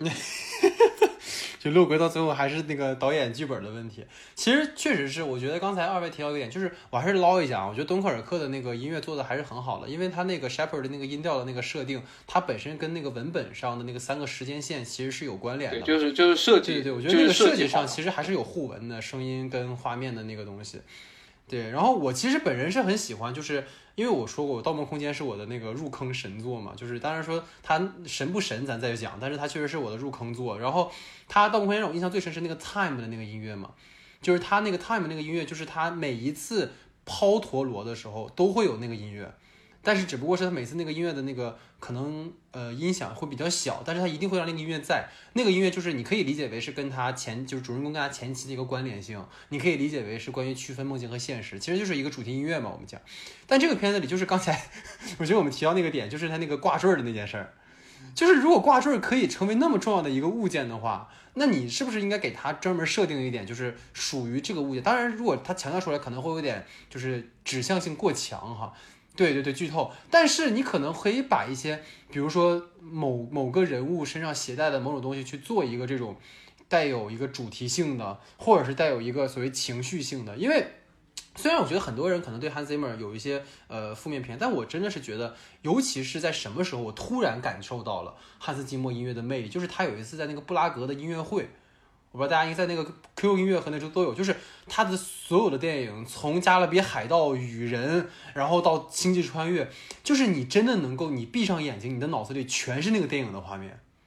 每一场戏到最后，尤其是我尤其是印象深刻是，他有一段是致敬希斯莱杰嘛，专门就是黑暗骑士那一段配乐，就是你都能想象到，就是那个黑暗骑士崛起，最后布鲁斯韦恩在那个洞里面，然后他往外爬的时候，旁边所有人的那个状态，你都能感受到那个东西，就是他的音乐的情绪。我现在说的一身鸡皮疙瘩，就是他完全能够体现在里面。但这个片子其实就是。因为我觉得这个这个作曲家他本身其实很厉害，因为他之前给黑豹配乐的时候，尤其是他那个刚到瓦坎达那段音乐的时候，就是他把那个非洲的那种所谓的地方的乐器，然后跟这种所谓流行音乐、电子音乐做了那种融合，其实是非常有设计感的。就是黑豹的音乐是非常有辨识度的，所以包括他后来好像也奥斯卡好像也得奖了吧？我记得那那年是不是得了个音乐的一个奖？所以你看这次给信条，就是我我为什么想跟二位抛这个话题，就是因为信条它一上来的时候。就是那个呃，他男主他们到那个音乐厅，然后男主一跑起来，那个音乐哒哒哒哒哒哒哒哒哒，就就是所有的节奏就是跟着人物的动作在走，他并不是在跟着某一种主题或者某一种氛围和情绪在走，所以这个可能也是，就包括甚至是说，那你可不可以设置，比如说反派跟他老婆的戏稍微有一点那种别的音乐的设置。对吧？包括最后反派，然后那个可能有一点那种，好像说我想跟你缓和关系，我死之前不希望你带着恨带着恨意离开。那你这个时候是不是音乐可以稍微给一点，哎，符合他们两个人这个主题的一个音乐？都可能会更好。但是导演就是把这些都消解掉了，所以可能这个也是个问题哈。好，那其实呢，我刚才跟二位也讲哈，就是我们本来是三个诺吹，然后呢，本来是想好好吹一吹这个片子啊，结果发现好像我们三个一直在教诺兰拍电影，你知道吗？不不敢不敢不敢，不敢不敢不敢，我们真的是出于爱爱诺兰导演哈，真的是一会儿等到我们回顾的时候，大家如果还在听，你们就会发现我们是多爱诺兰了。对，所以呢，其实这个片子接下来进入到我的话题时间了哈，就是呃，我觉得。信条这个电影，它虽然涉及到了一个所谓的逆商，或者是说以信条为代表的一个逆向时间的概念，但这个影片本质上其实还是一个关于穿越的一个科幻类型故事。刚才其实我们讨论了很多，然后包括这个片子里面对于影片的这个故事架构以及诸多人物的这个塑造都很传统，甚至说刚才我们也提到是有点过时的一种工具人的这样的一个呈现。所以其实也想在我的话题里面把我们前面关于技术的讨论，然后落回到一个可能这个片子的高概念跟故事的结合上来讨论。因为刚才其实我们讨论剪辑的时候也聊到过，它的呃剪辑上有一种割裂感。但是相信各位如果说了解一个电影这个流程的话，剪辑其实还是一个二度创作，二度创作的前提一定是剧本。所以我们想从一个故事剧本的角度和高概念融合这个方向来听听二位有什么看法，然后包括影片的高概念设定啊啊人物表演啊等等等等等等哈，听听。二位的想法，我我我我觉得就是剧本上来说的话，首首先它的大框架其实是很传统的，这个其实，嗯，跟李安去年那个片子《双子杀手》很像，就是它其实大大框架特别传统，嗯，可以说是上个世纪已经拍过无数次的拯救世界的本子了，嗯，但是它就是融入高概念嘛，这个我觉得还就是还可以了，我觉得就是最大的问题还是在呃表演上面吧，其实，嗯，那个就是肯爵就是。呃，肯尼斯·布拉纳他那个表演，嗯嗯，跟其他人首先是完全不合，他是，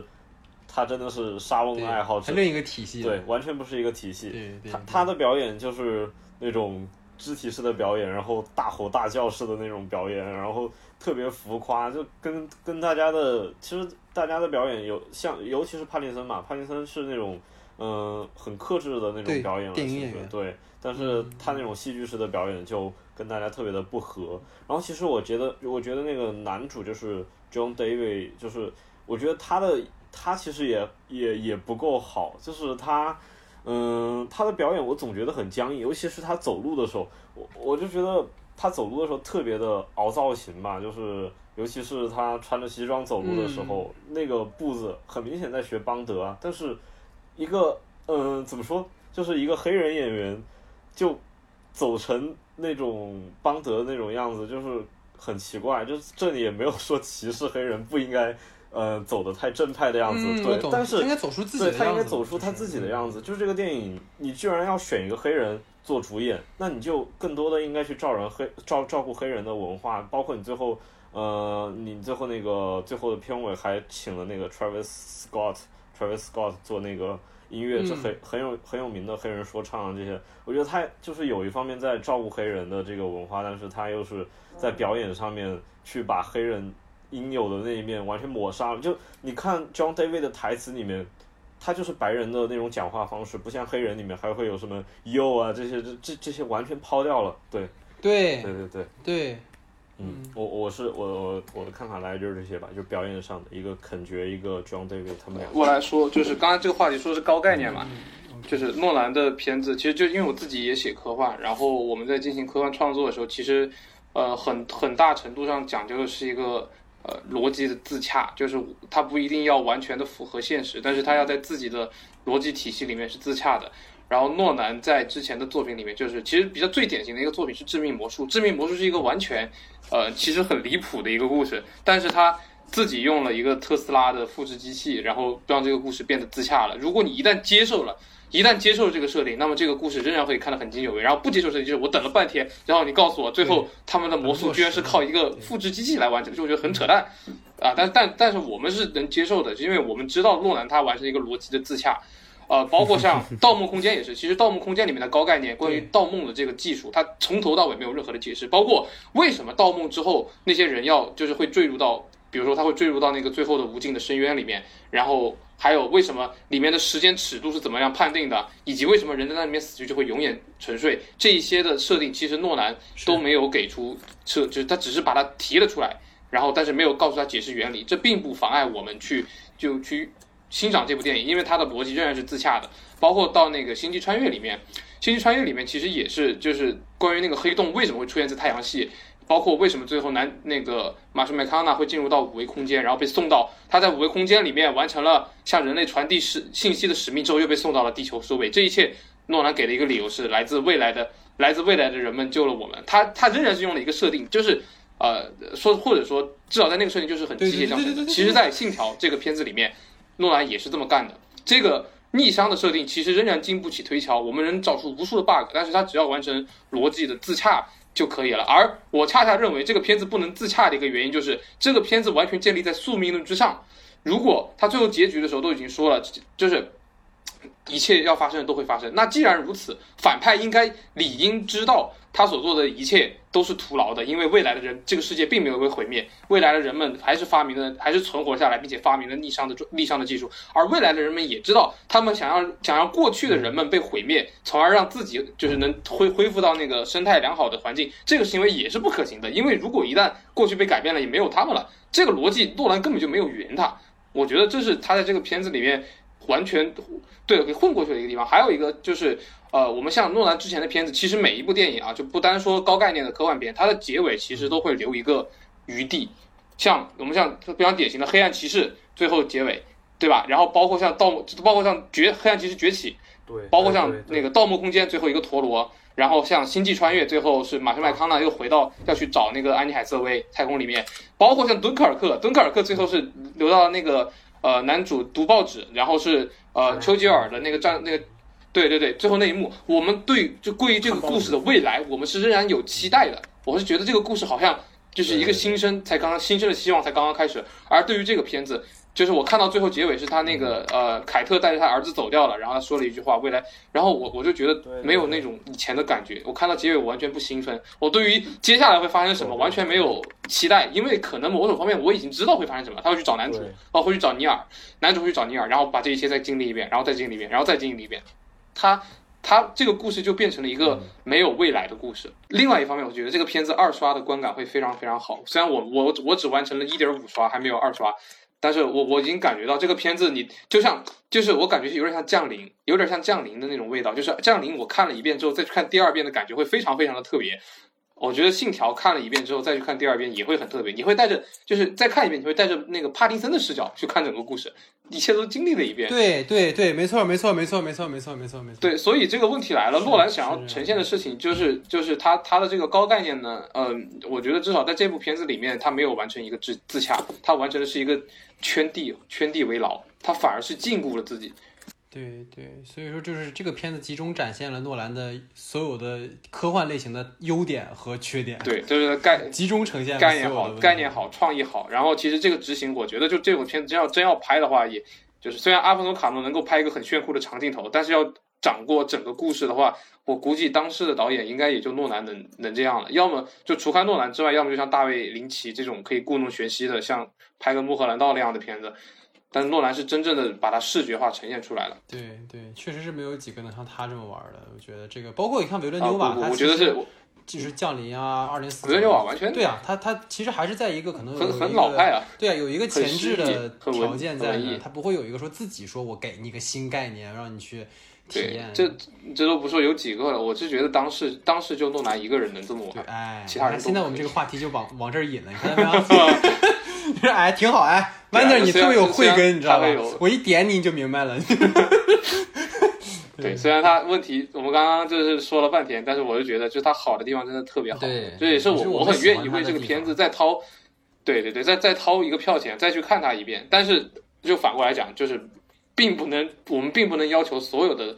观众都像我们这样去抱着这样的宽容度再看一遍，肯定是这样。对，这也是为什么这个片子就是就是一一直在降分，甚至大有要突破失眠症，马上要跌破八分了。我看豆瓣上，这其实还蛮还蛮蛮，我觉得蛮意想不到的，马上要跌破八分了。他昨天的票房已经低于八百了。对，所以其实关于我们讨论的这个话题吧，就是我觉得刚才不断在重复一个关于宿命的一个主题表达。就这个影片结尾有一句话，其实我就是看第二遍我真的泪目。就是帕金森说，这次行动是他的终点，但对于男主人公来言，他才走了一半儿。就是因为第一遍看的时候，其实我说真，到最后我是有点懵的，因为我我第一遍的时候没太注意到那个那个挂件儿。其实第二次的时候，就是我因为像刚才二位讲的，我从帕金森角度去看这个事儿的时候，你想啊，你才明确了这件事情。嗯，所以一开始就看得到。，对，所以你就明白了啊，原来是这样。因为你第二遍会去找这个物件，因为第一次强调特点，第二次会去找这个物件。然后其实我们讨论的时候，就是昨天跟弯 a 有一个短暂讨论，就是说安德烈那个反派，他之所以选择自杀，是因为他本身就不信任被开启的这个逆转时间可以拯救未来。因为这是好像是最近大家在普遍讨论的一个一个点，就是说，所以他选择让世界跟他陪葬，因为自己也要死了。但是我觉得可能这个片子有个问题在于说，这个所谓的讨论在安德烈这个角色的呈现上其实没有体现出来，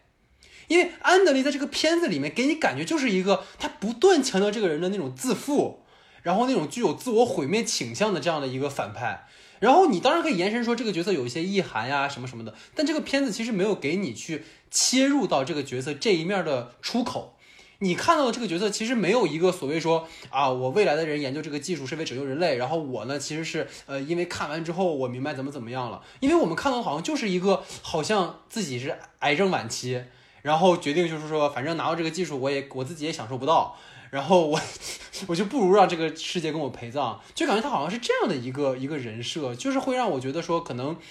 他没有办法。让我真正的去认同说，很多人在讨论这个主题上可能涉及到的，但其实这个是个很不错的一个内容吧，因为你看他其实最后选择去引爆这个所谓的炸弹，然后让大家跟他陪葬，就等于说他憎恨妻子外遇，所以他没有办法，就是等于他也没法接受说世界因为逆转时间重焕新生这样一件事情，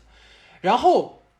我其实是想跟二位讨论的，其实是你看像。呃，导演在这个结尾的时候，一定要强调一个有关宿命的主题嘛，就是所谓的啊、未来的主人公派帕丁森来帮助现在的主人公完成任务。这个其实就刚才也提到说，像《星际穿越》那个结尾的时候，那个幽灵其实呃，女主小时候以为的那个幽灵，其实是进入到五维空间的麦康纳自己嘛。对吧？所以说，那你说未来的世界一定会被拯救，等于说其实还是一个因果，就是你们以我们以为是一个可能超自然生命体或者怎么，但其实就是。陷入到那个时空中的自己拯救了所有人，所以这个片子就是包括刚才我们一直在讨论的，就是《信条》开始不久的时候，主人公第一次接触逆商，他问那个研究人员，就是如果存在逆商的话，还有自由意志吗？这件事情。然后当时研究员不是说嘛，其实做决定的是你自己。所以这个方面就是我，我想我可能跟 Wonder 或者是我不知道青瑶，我想听听青瑶的看法吧。就是我跟 Wonder 可能有点不太一样的，就是我准备开始捞导演的地方，就是就是我想跟二位可能就这个问题稍微展开讨论。就是这个片子它带有一种可能悲剧性的宿命感，但是我觉得它其实也在强调人的某种主观能动性，或者说它在强调人的某种自我意志。就是如果我不做那个丢的动作，我就捡不起来。如果帕林森不做那个我愿意牺牲的决定，那其实也不存在后面所有的内容。即使这个循环是无限循环的，但是一定要是那个人决定做这件事情。当然，你可以说那命运就是这样安排你的，但是可能我会感觉他在最后是在强调这件事情。所以为什么会讲到这个点上，就涉及到另外一个我特别想跟二位讨论关于本片的一个主题层面的内容，就是关于 Tenet 的这个标题的意义。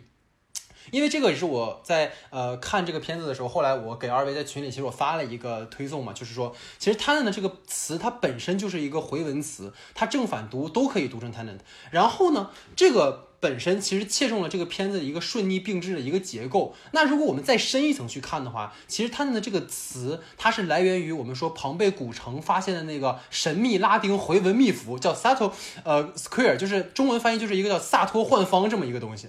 然后这个萨托幻方其实是由五个词组成的，就是 Sator，然后它中间有一个叫 A R E P O，它没有办法被翻译出来。然后 Tenant，然后 Opera，然后还有 Rotus 这样的五个词。然后为什么说能够关联起来？是因为其实片中为什么说我们说这个呃 Tenant 可以从这儿来找？是因为这个片子里面其实暗示过 Tenant 跟庞贝有关系。因为大家注意，就是前面那个安德烈送儿子去玩的地方，当时他老婆不是问吗？说我儿子哪去了？然后安德烈说，我送我儿子去庞贝了。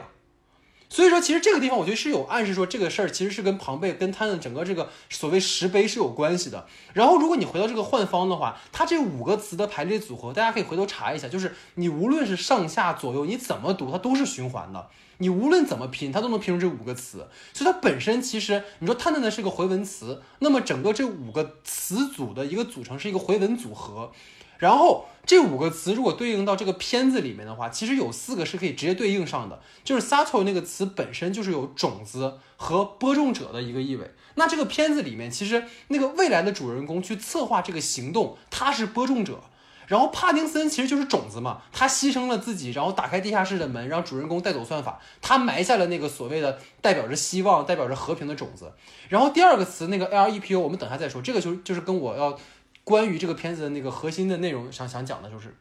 那个点。然后那个 “TEN” 的这个标题，其实你可以理解为就是他说是信条，是法则，是无法撼动的某种规则，是一种宿命的意味。就等于说这个片子有个很有意思的点，各位就是那个片名出来在哪儿？他那个片名是出现在那个男主人公的脸部特写上的。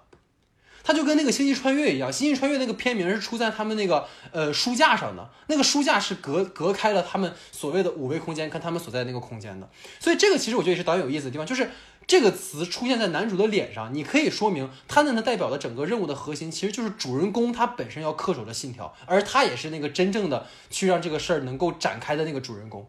然后那个 opera 就是歌剧嘛，然后这个歌剧其实第二遍我又去看我才明白，就是。他那个歌剧不仅仅是演出了那台基辅的歌剧，等于说在片中主人公在歌剧院行动那天，也同时是从未来穿越回来的那个主人公到那个斯塔克十二号去取回算法的那一天。然后这一天同时也是女主人公在越南的游艇上射杀那个同样从未来回到过去准备自杀的那个安德烈的那一天。等于说，opera 所代表的那一天，既是那个线性时空里面主人公进入到这个局的那一天，也是一切终结的那一天。等于说这一天开启了整个轮回，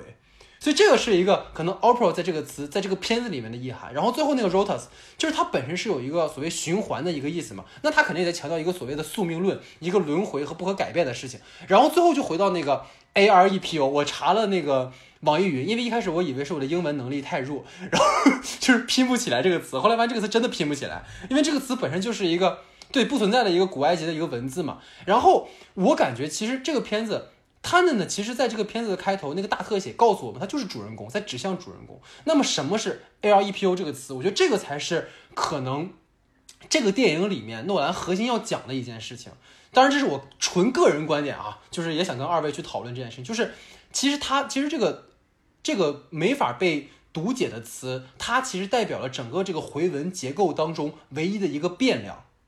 就是唯一一个不稳定的因素，因为它无法被解释。这个其实就是刚才我提到那个人的主观能动性和人的意志。如果我不我如果我只是把手放在这儿的话，那个子弹是不能到我手上的。我只有扔的动作之后，那个子弹才能到我的手上。就是我觉得很多人觉得诺兰可能痴迷于所谓的宿命论，但其实我觉得他的宿命论是有一种，刚才我觉得 w a n d e r 说的很好，他的出宿命论给你在结尾的时候，其实有一种希望在，或者有一种。可能跟他自己是有关系的，并不仅仅是宿命。就记忆碎片里面，你看那个主人公，他得知自己患有失失忆症之后，他其实有机会去在那个照片上写下，其实啊，我们凶手已经死了。他其实可以打破这个循环的，但是其实是他选择了自我欺骗。但这个自我欺骗，并不是说他选择向一种宿命和命运低头了，而是说这个主人公他认为，只有我不断的寻找凶手，我的人生才有意义，我才有价值。《盗梦空间》里也是，就是科布最后也许还在梦里面，也许在虚实的循环当中，但是他不在乎了，他并不是认命了，只是说他找到那个存在的意义，是他跟他的孩子团聚了。《星际穿越》里面，麦康纳最后改变了未来，然后这一切可能也是个必然的循环，但是能够促动他成功的那个点是，其实是他跟他女儿之间的那个比较深的羁绊。然后最后就是信条的这个地方，就是他可能会颠覆一些我说的话，也可能会跟呃，可能二位讲的一些点有点冲突。但是我觉得可能是我喜欢诺兰自己的一点小的一些呃幼稚的想法，就是诺兰可能并非不知道这个片子里面塑造的人物是存在缺失的，因为诺兰他早期的电影里是很会塑造人物的，而是我在想他为什么要把主人公设置一个无名的人。就是因为他要通过这个宿命轮回的故事去突出，就是个人的意志的光辉。等于说，刚才我们讲到说，Neil 的那个角色在《黑客帝国》里面，尼尔是一个就是 The One，，但是无名氏是一个你不确定他是，他可以是任何一个人，所以他去决定做未来的那一件事情，也是可以是任何的原因、任何的理由，就包括说。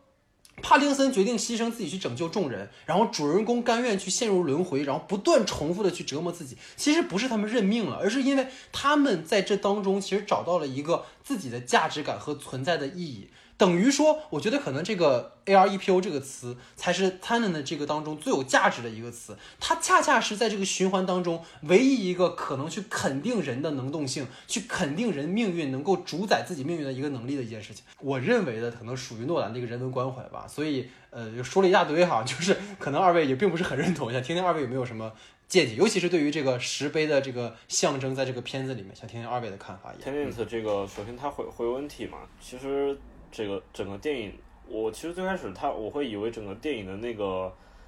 就是它的大大体上面的结构会像 Tenet，后来发现它其实是主要集中在呃嗯两场戏吧，就是呃机场和哦主要三场嘛，机场、高速还有最后那场戏，它是用的这种 Tenet 这种结构，就是呃准确说就是前行结构嘛，就是它是从两个方向然后往中间走这样。嗯，然后关于那个石碑的话，呃，我其实觉得这个又又是我们前面说的掉书袋了。我觉得这个，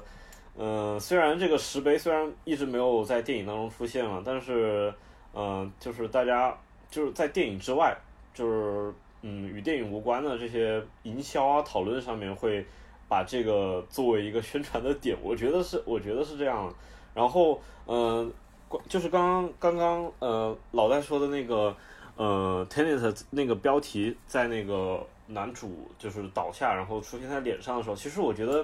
这个出现的地方还真的蛮好的。就是当这个 Tenet 出现之后，接下来男主就被介绍到了 Tenet 这个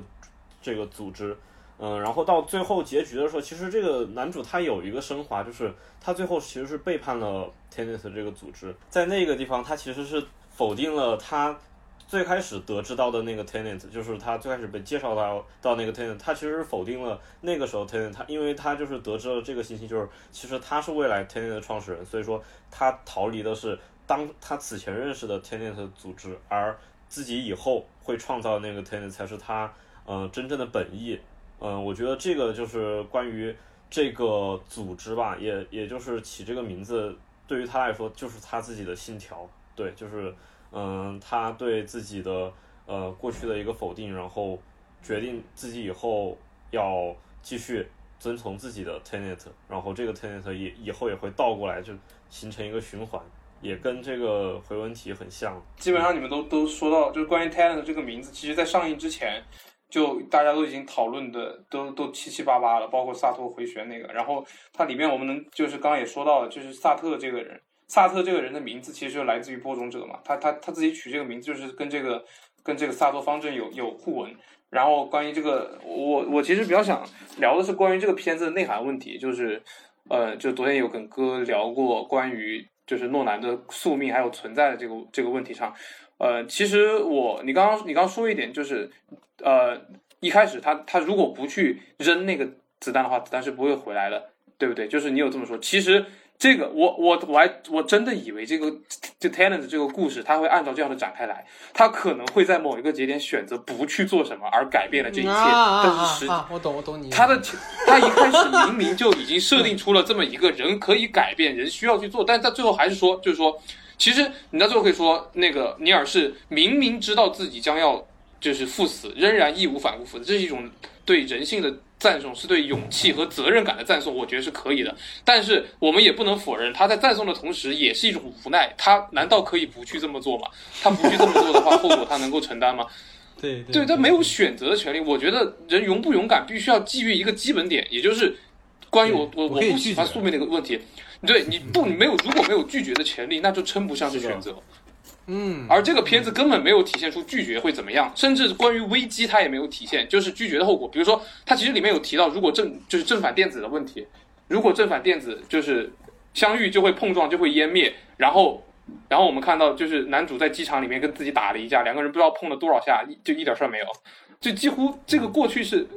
没有后果的。然后，然后再回到这个片子本身，就其实整个故事它在内涵上，我觉得其实做的非常格，我一直都说格局很小，因为它就是一个互文的游戏，一个小品。而我就是类似的题材呢，我举几个例子，比如说像呃刘慈欣有一部短篇小说叫叫坍缩，它其实讲的是类似的概念，但是就是说呃呃人类未来不是未来，就是人类发现地球就宇宙将陷陷入到坍缩，坍缩之后会发生什么？会发生时间的逆流逆流。然后呢，那个就是主角就是主角就提到呃就提到一句话，就是说嗯关于未来或者是关于宇宙的一切，我们都不必去试图改变或者是证明什么，因为。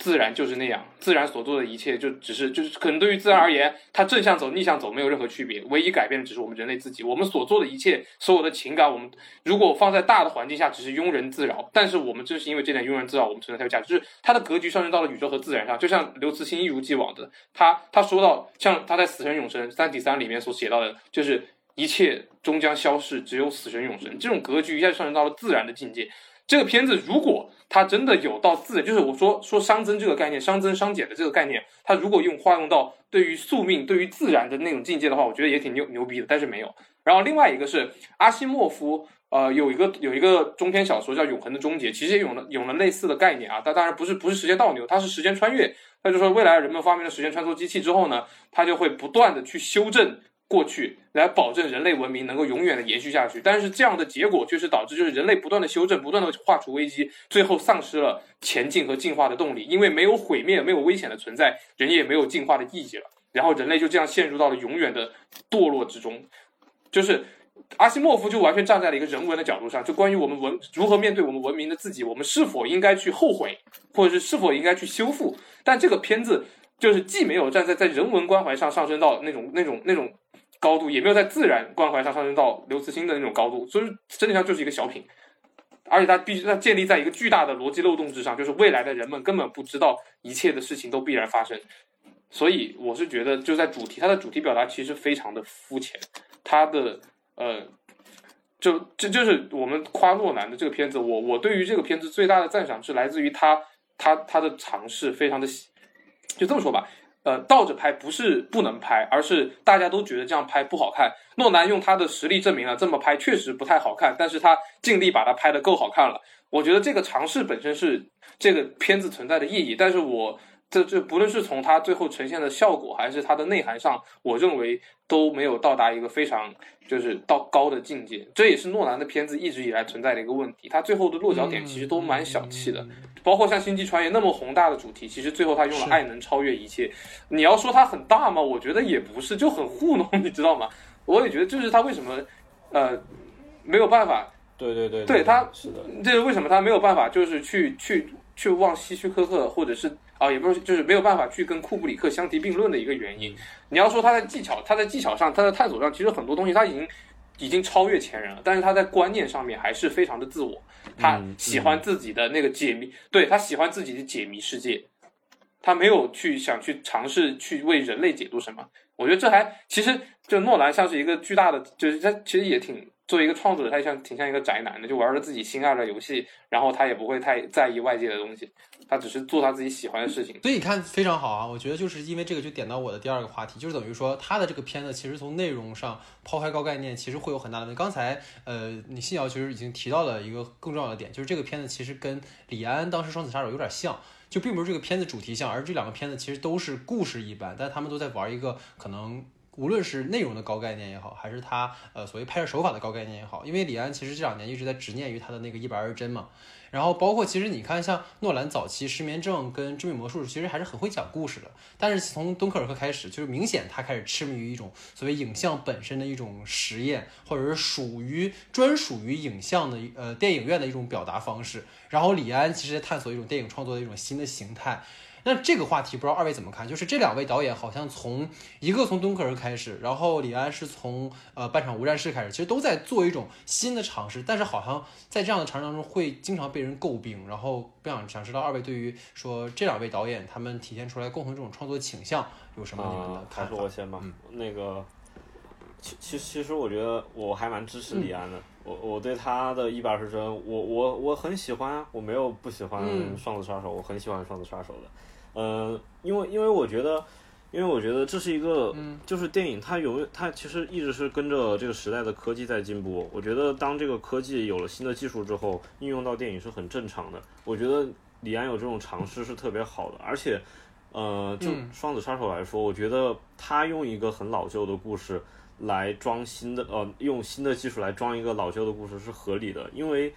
呃，如果你用新的技术去拍一个很复杂的故事的话，那大家到底是去看技术呢，还是去看故事呢？我觉得在这个探索阶段的话，用这种新技术去拍旧故事，我觉得是一个最保险，然后也是能让大家更多的去体验这个技术的，嗯、一个一个途径吧。但是技术层面上的创新和这个叙事上面的创新，嗯、包括高概念上的创新，我觉得是不是一样的？就是技术上的创新。呃，就是需要这样的，呃，可可以有老旧的故事什么，但是诺诺兰这一种的话，我觉得，呃，对他的这个故事啊，对这些的要求，我觉得应该可以更高，因为他这个他他的他并没有技术上的创新，他只是说，嗯。呃，倒放啊，然后再就是他这些高概念什么的，他之前并不是没有做到过完美的融合，他之前已经在《星际穿越》在《盗梦空间》做到了好的融合，那为什么信条不能做到？而且最关键的是，当他做，当他做，当信条做这些很好的，呃，尝试做这些融合的时候，他犯了很多就是很低级的错误。我们前面已经聊了很多了，呃，剪辑上的错误啊，还有这些他老生常谈的一些错误，就是这些这些是，呃，可以避免的错误。我觉得就是在这里都出现了，嗯、然后我我就觉得。嗯，不太好的一点吧，所以我对这两我对这两个人的看法其实还有一点不同，就是我觉得李安的话，呃，虽然大家大家更多的好像是在诟病李安吧，因 为因为可能，呃，怎么说呢？可能李安的那个故事可能比诺兰这个还要更更加的嗯、老旧一点，然后再加上。呃，也是一百二十帧的技术，我觉得没有普及，再加上当时的票价太贵，我估计很多人并没有看到一百二十帧的版本，看了六十帧的版本，或者更低的二十四帧的版本的话，那那真的就不是一个体验。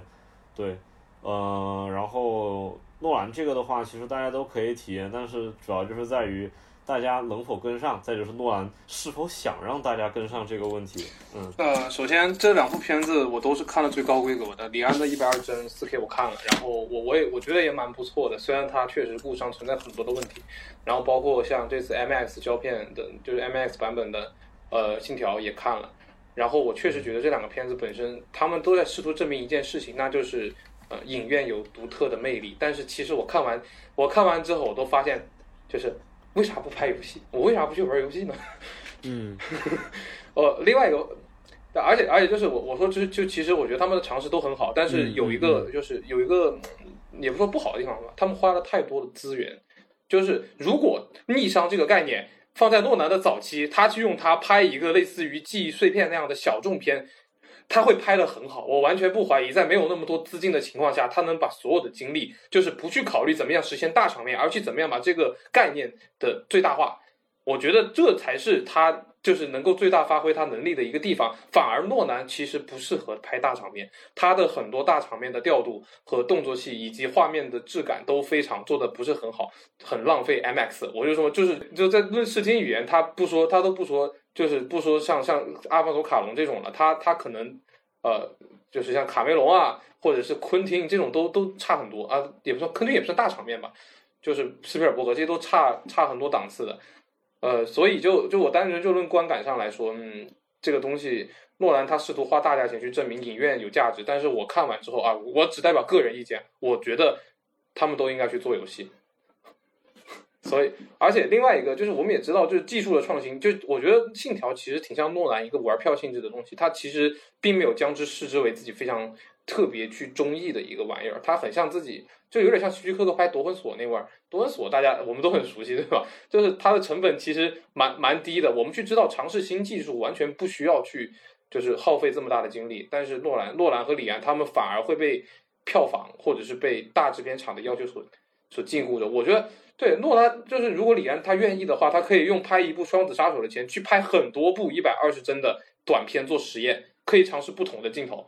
我我是这么觉得的，他完全去这么上来就是有点急功近利了。然后诺兰而言，他只是纯粹的不上心，我是这么认为的。我完全不觉得诺兰不想把这个片子拍好，而是说，就是他可能他想，哎，我想拍一个，就之前翻自己小本本，还有什么我没有拍的啊？逆商这个概念不错，我拍一拍，拍完了好爽了。下一步他可能又会回归到故事里面。我觉得这个也没有什么，就是也无可厚非。而且事实上，事实上呢。就是我们虽然在这批判了一批判了很久，但是我我仍然认为诺兰就是《信条》是部好片，而且它的票房成绩目前来看也算还还可以。其实确实是，我觉得二位刚才在就是纯粹从比较上来讲，其实讲的就很清楚了。因为刚才我突然想到一件啥事儿，就是诺兰可能拍《信条》，就是他有一天翻翻翻出了记忆碎片，他看到了自己开场的那个 倒转倒倒放的镜头，突然想酷啊，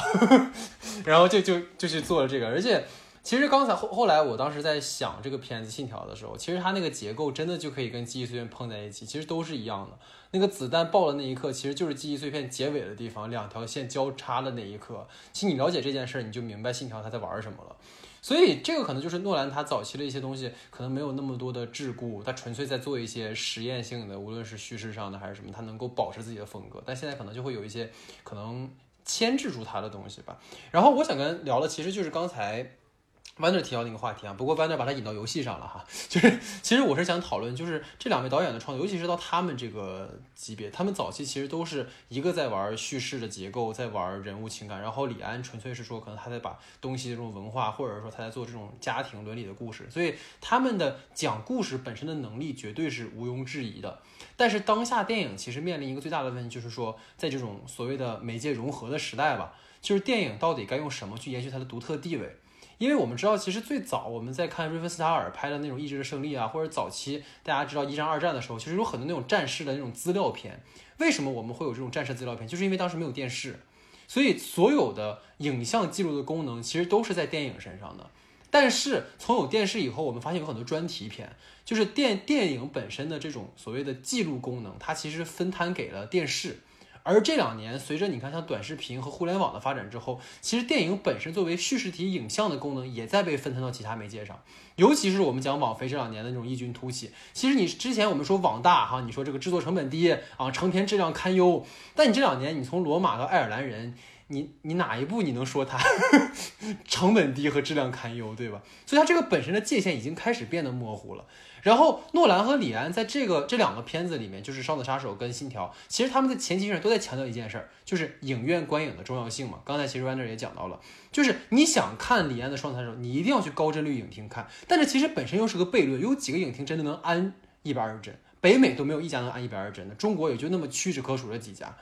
然后诺兰坚持的那个所谓 IMAX 的大画幅的摄影机的那种，刚才我们讨论的时候，刚刚秦瑶也讲说，可能北京有一家还真的是属于能真的按照诺兰的规格来放的，其实也没几家，真的激光 IMAX 全国又有几家，所以这可能是个悖论啊。但是无论怎么样，这两位导演其实都在强调，就是能够守住一个电影所谓的专属于电影的底线是什么，就是影院观赏这件事情。所以如果我们拍摄了一部故事片，那可能那些习惯流媒体的观影的观众，就是你没有去电影院看啊，我记忆碎片，我喜宴，我是不是可以去 IMAX 呃不那个去去 Netflix 看，我是不是可以去网上看？但是你想看胶片，你想要去看所谓的高帧率，你就必须去电影院看。只有电影院能够让你满足这种东西，所以我觉得这两位导演在创造，包括卡梅隆依然在玩他的《阿凡达》。为什么大家都说你到今天我们看了那么多奇观，说《阿凡达》可能没那么特别？为什么卡梅隆还在坚持这件事情？就是因为卡梅隆也好，李安也好，诺兰也好，他们都在明白一件事，就是如果想要让电影院电影这个东西作为电影它一直存在下去，就必须坚守住那个电影最后的。可能专属于他的那个场所的问题，所以我觉得可以理解为说，这也是导演们对于当下电影正在被各种媒介消解的过程当中的一个抗争吧，哈，说的有点浪漫啊，但我觉得这可能也是，呃，这样的一个意义所在吧。想跟二位讨论，因为大家是诺粉嘛，所以可能聊的多一点，就是诺兰的下一部作品，无论是以电影还是电视剧，还是说所谓游戏的形式，就你们认为？诺兰下一步他会往哪个方向去走？因为刚才其实都说的非常好，敦刻尔克他开始开创了一个新的一个高度的东西，然后可能信条哎又回来了，但是其实信条延续了敦刻尔克的某一种，但是其实又在某些时候他又回到自己那个舒适圈里了。所以就是我们也可以可以这个问题可以问说是诺兰下一步会是什么，也可以是你们希望看到诺兰未来是什么。我我觉得他下一步可能还是会偏舒适圈一点吧。嗯，我我觉得他可能对这个蛮着迷的。我其实现在我我有时候觉得诺兰挺有恋物癖的，就是他对大事物很着迷，他很喜欢炸东西，然后对 IMAX 也很着迷。就是当他迷恋上一个东西了之后，感觉他很很难去放弃它，因为就是。嗯，我们前面也有聊到，就是 IMAX 摄影机明显已经在拍《信条》的时候不合适了，但是他还是对这个东西很很着迷，就说明他是一个很执着的人吧。我觉得也也挺好的，就是如果呃，对，就是能在这个舒适圈里面维持下去也蛮好的。但是我个人希望的是他可以跳出舒适圈，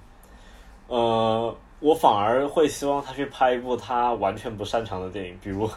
比如让他去拍爱情片、情色片，让他去拍一部大开眼界，或者是，或者是那个 PTA 的那个不羁夜啊，那种就是尺度大一点的 R 级片嘛。对，诺兰他现为什么一直拍 P PG 十三？我我就觉得他应该去拍的拍那种限制级一点的电影，虽然可能不就是我以我们的想象来说。呃，是跳出了他的舒适圈，但是他一定有办法，像敦刻尔克那样，嗯，就是既既熟悉又陌生的感觉吧。对，因为呃，如果我们现在回到十年前，看完《盗梦空间》，哪怕是看完《星际穿越》之后，你现在我们现在说诺兰下一步要拍二战片，你都会觉得哇，他会跳出舒舒适圈啊，他他拍了一部他之前从来没有涉及到的东西，他一定会不一样的。但是我们在看了敦刻尔克之后，会发现啊，其实有不一样，但也有跟之前很熟悉的地方。所以其实我觉得，我现在说他下一步，我希望他去拍爱情片或者情色片，或者他任何不熟悉的片。我现在觉得啊，我看的时候，嗯，他应该跳出舒适圈了。但是可能看的时候，应该还是跟敦刻尔克一样，就是既熟悉又陌生的感觉。我其实蛮期待这种感觉的，所以我希望他下一步能。再一次跳出他的舒适圈，去拍一部他不熟悉的领域的电影。呃，对我来说啊，就是我我站在一个创作者的角度，因为我自己也写科幻，然后我觉得诺兰这个熵增，其实就是我感觉他他是会有他很关注前沿物理学，所以他的作品里面有蛮多的都像之前的黑洞黑洞，然后这次这次熵他蛮多关注这个。我觉得诺兰还接着拍，会接着拍科幻片，而且会接着拍前沿物理。就是有一个 笑话，就是说那个爱爱森斯坦想把《资本论》搬上搬上大荧幕，然后然后诺兰想把呃想把那个对把把物理学搬上搬上搬上那个大荧幕，所以我呃按我现在所知的前沿物理学的一些理论，就是包括暗物质弦理论，然后爱因斯坦没解决的统一场。呃，然后包括像希格斯粒子，我觉得他可能会在这些理论里面又选一个新，选一个相对来说稍微小众一点的，只说相对小众一点的，然后从这个概念延伸去做。我觉得按他的个性来说，我他已经不是那么执着于去突破，或者是他要享受拍电影的感觉，他在他非常享受拍电影的感觉。所以我说，就是如果让我来推断的话，我我觉得他可能会拍一下暗物质或者弦理论吧。对对。就是基于某一个前沿物理学的想法，然后拍一个全新的关于科幻的概念的电影。我觉得他要去改变自己的一些问题，就是比如说，你看他这科幻三部曲里面，就是集中暴露了他对于科幻的很多概念的那种模糊处理。但是他还不像早期致命魔术的时候，你是能够在模糊之后你能够自洽的。但是明显是你的规模变大之后，你包括《盗梦空间》里面那个机器的运行规律，你包括到《星际穿越》里面最后到底是什么情况，你都不解没法解释。但是你本身又是一个商业片，就是你作为一个商业类型片，你又不能像一部艺术片，就是比如说《太空漫游》的石碑到底是什么，其实你不用说明白，你说明白反而没意思了。但是你作为一个商业片，你可能有时候你你你比如比如诺兰就拧巴在这儿，你前面你要给观众去解释。然后你后面你又想去做一个可能属于你的表达，这就是有矛盾。你很难想象《太空漫游》一上来会有一个人过来告诉你那个石碑是什么，或者告诉你人类眼睛到今天是因为什么。这这就是可能会有点就是矛盾。我觉得诺兰要要想好他下一步的一个定位是什么。就是其实他为什么会拍《信条》，还有个原因就是敦刻尔克其实赔钱了，就是至少是敦刻尔克没让他挣很多钱。但是诺兰之前的作品都是只要出一部一定炸一部。敦刻尔克的北美票房和中国票房其实都不是那么好。所以就是他一个比较任性的一个东西，所以他可能要通过《信条》这个片子，再把他的那个商业的那一部分再多给出一些东西来。但我觉得可能在未来，可能真的能像到斯皮尔伯格，但是斯皮尔伯格其实也不是，斯皮尔伯格其实到现在你感觉他也就是老老几样，在在重复着玩。但我们希望看到诺兰是能够再有新东西给到我们的。所以就是我其实也很期待诺兰，就是诺兰的科幻系列我很喜欢，但是就包括说他对于这种可能人物本身的，因为你科幻你归根到底你去畅想一个未来世界，你最根本你还是要回到人嘛。我觉得啊，就是之前我忘了是哪一位可能科幻作家说过一件事情，就科幻电影到根本上其实还是关于人的，就是你不能就是到最后只是为了玩概念而玩概念，你最后在人身上你看不到任何的希望，或者说你看不到任何的价值，可能这个东西。有点本末倒置吧？你研究你研究技术，或者你对未来有畅想，不是希望人过得更好吗？或者是不是希望人类能够探索更多的未知嘛？当然，作为人类人人来讲，那你说作为高高维生命体，他们怎么看？那不是我们讨论的那个范畴。但至少是可能，如果诺兰他。既想要去消解可能对于故事片里面那种人物，但是你又想做科幻这个类型，其实真的应该去兼稍微兼顾一下。就是我特别喜欢，因为当时我可能刘慈欣的小说看的不多，但是当时《流浪地球》出了之后，我就看了他的原著，我觉得原著写的超级好。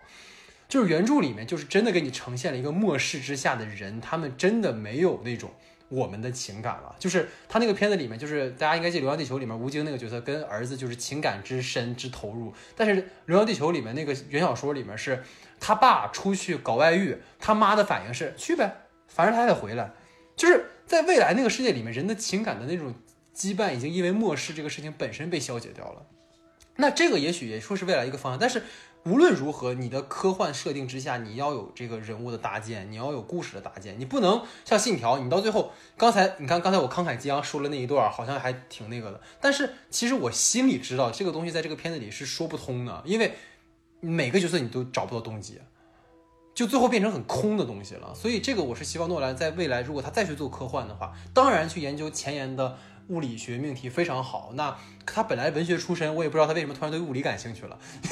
你像我一个文科生，我就完全苦手，你知道吗？他一说逆商，我当时啥什么正负离子什么什么，就是跟不上，因为我真的是文科思维。但是他能够让这个东西最后我们都能明白，或者让你有一个期去理解是好的。但是我也希望他能够在去执迷于执念于他所喜欢的东西同时，他能够把它。以前一直贯彻的那个东西保持住，我觉得诺兰也不会再回去玩那种传统叙事的东西，包括当时这就是今年那个不是今年去年吧，就是那个盖里奇拍《绅士们》，不就一直在说他就是在重复那个大烟枪嘛？其实他就是一个好像是把过去自己擅长那个东西又拿出来玩。我觉得诺兰应该不会这么做的，他每一部电影都不一样，但是你不一样不意味着你要把过去的问题也一并继承下来了，所以就是。我真的，我们其实到现在最后其实想捞，就是我们仨其实都没有想教诺诺兰导演拍片子的意思。我们三个真的是建立在非常喜欢，就是我可以说这一期节目是我们不可说到今天为止录的最长的一期节目。但是我相信二位应该也算乐在其中吧，就是因为毕竟我们在讨论我们喜欢的这位导演，所以。也也是非常感谢二位吧，然后最后也是说能够一起去参与诺兰这期，因为我早就跟那个静瑶和那个 Wander 说了，说我们一定要一起录诺兰这期节目。本来是还有别的朋友一起来，然后就各种各样的原因，但是还是非常开心的。然后也是